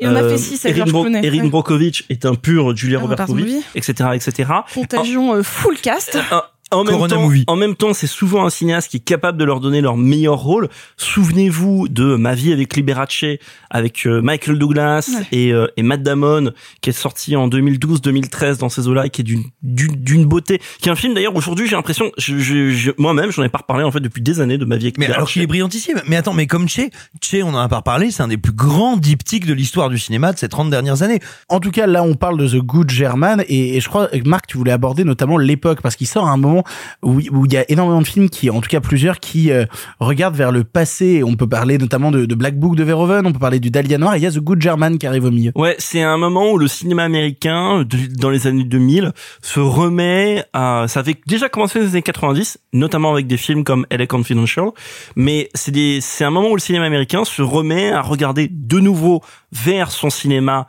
noir. Donc, évidemment, bah, le Dahlia Noir de, de Brian De Palma, qui est un film entre guillemets raté, un film euh, coupé, charcuté, etc., tiré du bouquin de James Ellroy. La production s'est très mal passée. Bon, je vous, je vous passe le détail. Euh, tu parlais, bon, c'est un film, c'est un film néerlandais, de, mais, euh, mais Black Book, qui est un film extrêmement sulfureux, euh, euh, qui, qui, qui là se passe pareil pendant la Seconde Guerre mondiale. Et on pourrait même citer euh, la veine un peu fantasque de, de ce retour au noir, c'est Sin City, qui sort aussi au même moment, film noir et blanc américain. Bon, Et c'est formidable aussi Sin City. euh, moi j'aime beaucoup Sin City, je trouve que c'est le meilleur film de Robert Rodriguez. Sachez que je vous aime quand même. Et, euh, et ce qui est intéressant avec The, The Good German, c'est qu'il fait un film où, entre guillemets, avant pour être grossier, avant The Artist, il va dire je fais un film en reprenant des codes esthétiques phares d'Hollywood, en l'occurrence le film noir, l'éclairage très contrasté. Mais il y a, y a un truc qui est intéressant parce que que j'avais envie de développer avec Soderbergh. Euh, Soderbergh, et on pourrait se dire un peu facilement, nous on l'aime parce qu'il a une vision européenne. Parce que quelque part, c'est un auteur un peu un européen. auteur. Non mais c'est un auteur. Et un vrai, et il le sait. Oui, et c'est pas un auteur américano-américain. Un an avant sa la sortie de The Good German, tu as Good Night and Good Luck de notre ami George Clooney qui nous parle de son père. George Clooney parle de son père, animateur radio sous le macartisme, qui se bat contre le macartisme. Aussi en noir et blanc, qui reprend aussi le film noir, qui reprend le grand engagement, qui reprend la Et peur, c'est bien ou pas? C'est pas déplaisant, c'est pas inintéressant, c'est sans doute son film le plus personnel et c'est pour ça que c'est son seul film qui ressemble à un film. Mais ce qui est intéressant, c'est qu'alors qu'il va parler d'un thème qui va bien au-delà des États-Unis, ce qu'il sait, ce dont il est conscient, qu'il va parler de quelque chose dont il sait aussi que ça va avoir un écho évidemment en Europe, il fait un film américain sur les Américains, parlant aux Américains. Comme je te dirais, les fameux films de guerre américains qui seraient beaucoup plus conscients que les nôtres ne sont jamais que des films sur comment les soldats américains vivent la guerre américaine. Et bah là, tu as Soderbergh, et ce qui est incroyable, c'est que tu te dis, oh, merde, Soderbergh fait un film européen. Non, ça n'est pas non plus de Good German qui se passe dans cette euh, Europe après la Seconde Guerre mondiale avec ce héros allemand. Ça n'est pas non plus un film européen. C'est un vrai film d'auteur qui arrive à faire ce truc que Soderbergh est à peu près le seul à, à être capable de faire, d'être un auteur flottant, pas flottant qui euh, qui surplombe son sujet, mais qui vraiment sort d'une stricte notion culturelle pour être dans un pur rapport au cinéma, à l'image et au sens de l'image en mouvement. Et ça, c'est fascinant. Et par ailleurs, en revoyant du coup The Good German, donc, que je n'avais pas revu depuis sa sortie, donc que j'avais vu à l'époque, j'avais 15 ans, c'est un film qui m'avait un peu dulcé dubitatif, un peu ennuyé. Mais parce que pareil, comme toi, je devais pas le voir les codes. T'allais le voir parce que le film était euh, commercialisé comme une sorte de George Clooney glamour, euh, dans la guerre avec Kate Blanchett. Ah bah, et puis il y a pas que ça, c'est-à-dire t'es adolescent, t'as as, l'habitude de, de voir euh, le Toby Maguire euh, de Oui, du, gentil. Spider-Man, tu rentres dans The Good German et tu vois Toby Maguire jouer le pire des connards, Ah bah, euh, un en- truc en- terrible qui se en passe. 20 minutes, en 20 minutes, euh, on va dire, euh, il te met, euh, il te met, euh, il te met Peter Parker dans les toilettes, Ah bah, euh, il tire oui. la chasse. hein. Et ce qui est intéressant, c'est qu'il y a aussi une intertextualité, c'est-à-dire que il y a, y a un truc aussi euh, de malice intéressant chez Soderbergh, c'est-à-dire qu'on vient d'en parler comme un super auteur, un créateur de forme, un commentateur de forme. C'est aussi un commentateur mondain et il l'assume. C'est-à-dire que c'est pas pour rien qu'il donne un rôle d'infâme raclure de bidet à Toby Maguire. C'est parce que c'est le moment où à Hollywood ça commence à se savoir que Toby Maguire est une raclure de bidet et il a ce plaisir-là de raconter ça. Et c'est Ah aussi bon, un il est pas gentil Toby Maguire? Ah non, et Ah, c'est un truc et c'est un truc qui est intéressant avec Soderbergh, c'est un auteur, c'est un super auteur, c'est un défricheur de forme expérimentale et aussi quelqu'un qui a ce plaisir humain, charnel du cinéma de commenter l'actualité et la mondanité. Et donc, ce qui m'a marqué quand je l'ai revu, c'est à quel point le film, et donc pour rebondir sur des points que tu avances, le film est en fait fondamentalement anti-commercial. Euh, C'est-à-dire, d'un côté, je vois bien la promesse de Soderbergh quand il vend le film à la Warner, par ailleurs en utilisant le vieux logo Warner au début, c'est euh, de dire, écoutez, je vais vous faire un film noir dans la tradition de votre histoire à vous. À Je vous faire un film à Oscar. La Warner, un film à Oscar à performance, en noir et blanc, 1.37, etc. Un film qui va reprendre, pour être grossier, ou s'inspirer d'un des superbes films de Bill Wilder qui s'appelle La Scandaleuse de Berlin, euh, qui est aussi un film qui se passe dans le Berlin de, du- de l'immédiat après-guerre avec Marlène Dietrich.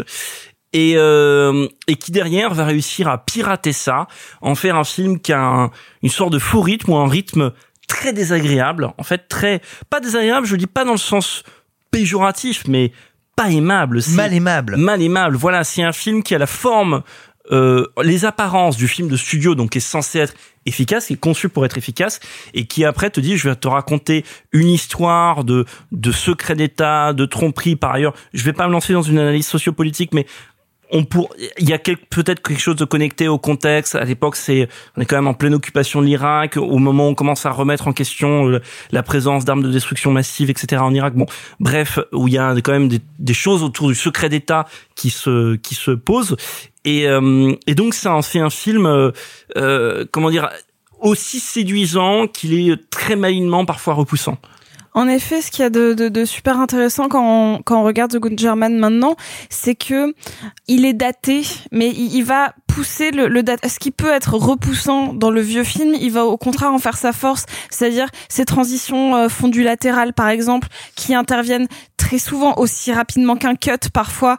Euh, ces, ces ambiances, ces dialogues en demi-ton, euh, un, un petit peu euh, un petit peu des fois surjoué par les personnages secondaires qui leur donnent un, euh, à la fois cette chose un peu intrigante du film noir qui leur donne Et avec euh, ce son qui fait monter les aigus dans les dialogues. Exactement. Et il va vraiment utiliser tous les codes, aussi bien visuels que de ton, de ce qui peut euh, dérouter un jeune spectateur qui va au début va, va voir un film avec Toby Maguire et avec euh, une Kate Blanchett qui vient incarner une, une héroïne de film noir, mais euh, complètement brisée. Elle, elle incarne, enfin, ce- cette espèce de dualité de femme brisée par la mais qui garde ce cette attraction absolue de, de femme fatale et, et c'est très intéressant à regarder maintenant. Eh, Moi, tu vois, c'est un des trucs qui m'a marqué euh, dans, dans le visionnage, c'était justement euh, le travail esthétique pour aller reproduire toutes les zones de surexposition de l'image.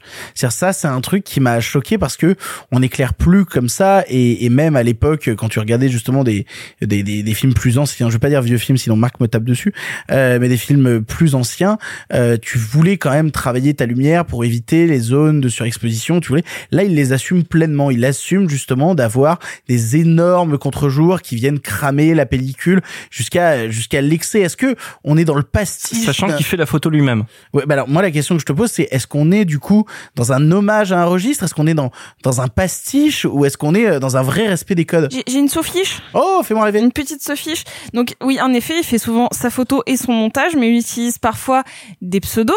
Et en fait, il a pris les noms de ses parents. C'est-à-dire que euh, la- le pseudonyme de, de c'est notamment Marianne Bernard et euh, Peter Andrews. Donc c'était ses parents. Donc Oh, en- trop quand il signe pas pas de tous ses films, mais euh, en tout cas au début, quand il faisait la, la photo et le montage, il utilisait le nom de ses parents. Voilà. Et Ce qui est donc, très mignon. et donc, c- S'il le fait, ce qu'il faut savoir, c'est que c'est pour des raisons tout bêtement syndicales, hein, parce que normalement aux États-Unis, t'as pas le droit, si t'es embauché comme un réalisateur, t'es réalisateur, tu n'as pas le droit de faire euh, d'autres trucs du film, euh, sinon les syndicats ne sont pas contents. Donc il a ces sortes d'alias un peu fantoches euh, pour euh, justifier. tout le monde sait que tout le monde tolère. Oui, que tout le monde sait. Robert Rodriguez aussi fait pareil par ailleurs. Mais mais alors du coup pastiche, parodie, hommage? Non, euh, annonce apocalyptique de ce qui allait venir, c'est-à-dire euh, réfléchissons un peu. On est en 2006. On est deux ans avant le premier Iron Man. On est deux ans avant la naissance et l'avènement du MCU. Et voilà quelqu'un qui nous raconte que après la libération, en fait, ça va pas très bien se passer. Qui amène toutes les plus grandes stars hollywoodiennes du moment pour nous dire ces gens-là sont des pourris et en fait, après la guerre, après la victoire, se dessine quelque chose de l'ordre de la corruption, de la compromission, qui va avoir l'air du classique, qui va avoir l'air de cette, de ce grand récit qu'on connaît tous, mais qui en fait est une déception et une putréfaction. Je sais pas si c'est volontaire de sa part, mais pour moi, The Good German, c'est peut-être involontairement, peut-être inconsciemment, une annonce de la corruption du divertissement hollywoodien. Déjà, Soderbergh est pas dans un rapport euh, euh, d'adoration, enfin pas dans ce rapport d'adoration, euh, euh, de sacralisation. Pas du- fétichiste. Voilà, exactement, c'est le mot que je n'avais pas, Euh, parce qu'en fait, il suffit de voir comment il s'amuse sur son propre site, c'est pour ça que j'en parlais tout à l'heure, à euh, malmener, détériorer, altérer ce que vous voulez, la matière de ces grands films. Il est pas dans la nostalgie pour lui, ça Voilà, non pas, mais ça. c'est pour ça que je parlais des recuts où il, où il fait de la boucherie sur des films, c'est parce que pour lui c'est sa manière à lui de, de comprendre comment ces films fonctionnent, mais il n'est pas dans une logique d'adoration avec ces Voilà, sortes de reliques. il- il est pas là pour les re- faire vivre, il est pas là pour les transmettre comme voilà, un musée. de reliques intouchables qu'il faudrait imiter, qu'il faudrait etc. Donc pastiche ou hommage, je crois pas. C'est plutôt quelqu'un qui questionne les les formes du cinéma d'hier et d'aujourd'hui. C'est pour ça que quand il fait les formes à la fois esthétiques et à la fois narratives, scénaristiques, c'est pour ça quand il fait un film comme Paranoia, qui est un film que j'adore, c'est un film où il va prendre un scénario de, des années 60, pour être grossier, il va prendre Shock Corridor de Samuel Fuller. Clairement. Et il va le dire, mais je veux le filmer à l'iPhone, donc avec une technologie 60 ans plus tard. Donc il va faire un film qui a cette sorte d'anachronisme dans sa forme, à la fois sa forme scénaristique et sa forme esthétique. Et, et pour moi, tout ça ne sert qu'une théorie du cinéma de dire qu'est-ce qu'on a fait à l'image et qu'est-ce qu'on va en faire demain, plutôt que simplement dire c'était quand même quelque chose le cinéma américain de l'époque. Du coup, on encourage à découvrir The Good German? Oui et non. Euh, mais ça, ça n'engage que moi, parce que peut-être mes camarades ne seront pas d'accord avec moi. Je dirais, si vous n'êtes pas Fa- Après, bon là, on vous a un peu déchiffré, des, des, des, défriché pardon la carrière de Soderbergh. Si vous n'êtes pas familier avec la carrière de Soderbergh, avec le fait que vous, vous, vous ayez affaire à un cinéaste qui est peut-être plus euh, plus complexe qu'il n'y paraît, c'est peut-être un film par sa malém- malémabilité qui va pas vous transporter. Euh, je pense que plutôt c'est dans ce cas-là, il faut bah, évidemment mater ces Ocean's Eleven ou les films qu'il a fait ces dix dernières années ou Hors d'atteinte ou euh, Erin Brockovich ou Sex mensonge et vidéo. Je pense moi c'est pas à quelqu'un que j'ai envie de dire découvre Soderbergh, c'est pas le film vers lequel il faudrait euh, il faudrait il faudrait s'orienter. Maintenant, comme Sophie l'a dit, c'est quand même compliqué si vous n'avez jamais croisé dans votre vie et même si vous n'êtes pas cinéphile, il y a peu de chances que vous n'ayez jamais croisé un Soderbergh à un moment ou un autre. Donc si vous prenez ça en compte, que vous en avez sans doute déjà vu un ou deux, et que vous réécoutez tout ce qu'on a dit, et et là je termine là-dessus, moment promo pour des copains, et que vous achetez le super bouquin de Pauline Gage qui s'appelle Steven Soderbergh et l'anatomie des fluides, qui vient d'être publié par euh, Play Society, et qui quadrille un peu toute l'œuvre de Soderbergh, les 35 films, les séries, etc. Là, ouais, vous pouvez vous lancer dans revoir The Good German. C'est- marrant que tu dis ça parce que pour le coup, euh, j'aurais tendance moi à conseiller justement des films vachement plus grand public, mais je suis quasi sûr que les gens les ont déjà vus. Tu vois, tu prends les Ocean's Eleven, et puis même on, on a eu une sorte de gros revival euh, récemment avec euh, avec Contagion qui a été beaucoup vu parce que période de la pandémie, etc. Où euh, en fait, on, en- on reboucle toujours sur la même question. Vu que le cinéma de Soderbergh cultive l'inattendu, tu ne peux même en ayant vu les Soderbergh précédents, tu peux pas t'attendre à ce que tu verras dans celui-là. Et moi, c'est l'effet que ça m'avait fait quand euh, j'avais regardé La Grande Traversée qui est sortie cette année avec euh, Meryl Streep, où j'ai lancé le film comme une sorte de plongeon dans l'inconnu. Et je crois qu'il faut juste accepter ça. faut accepter l'idée que quand tu découvres un nouveau Soderbergh, tu découvres une nouvelle plongée dans l'inconnu. Est-ce que le plus grand des Steven n'est pas Spielberg, mais l'autre? Oh Débat qui va nous faire nous prendre la tête très fort, très très très très fort. Merci Simon Rio. Le film est disponible sur TCM Cinéma. On vous laisse le regarder sur TCM Cinéma.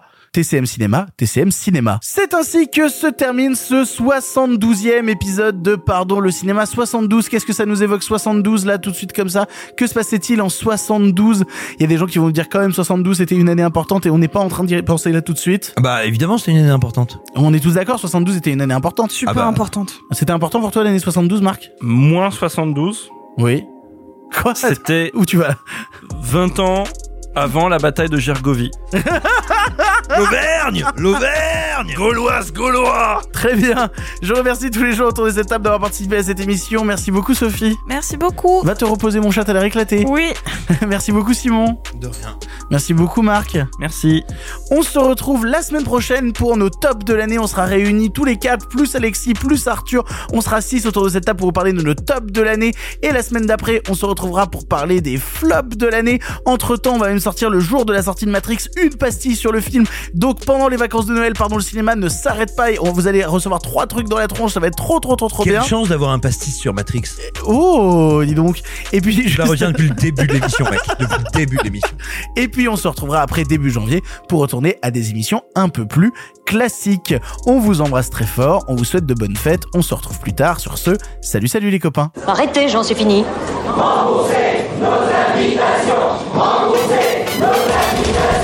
Qu'allons-nous faire par Osiris Essayons de nous voir la semaine prochaine pour déjeuner, et puis vous me montrerez votre clocher. Le cinéma fait de toi un bon gamin Et que c'est quoi? Maintenant c'est fini, va falloir rentrer. Je vais aller me faire une toile. Ok, amusez-vous bien tous les deux. Bon, ça j'y compte. Bonne soirée. Merci. Have a great evening.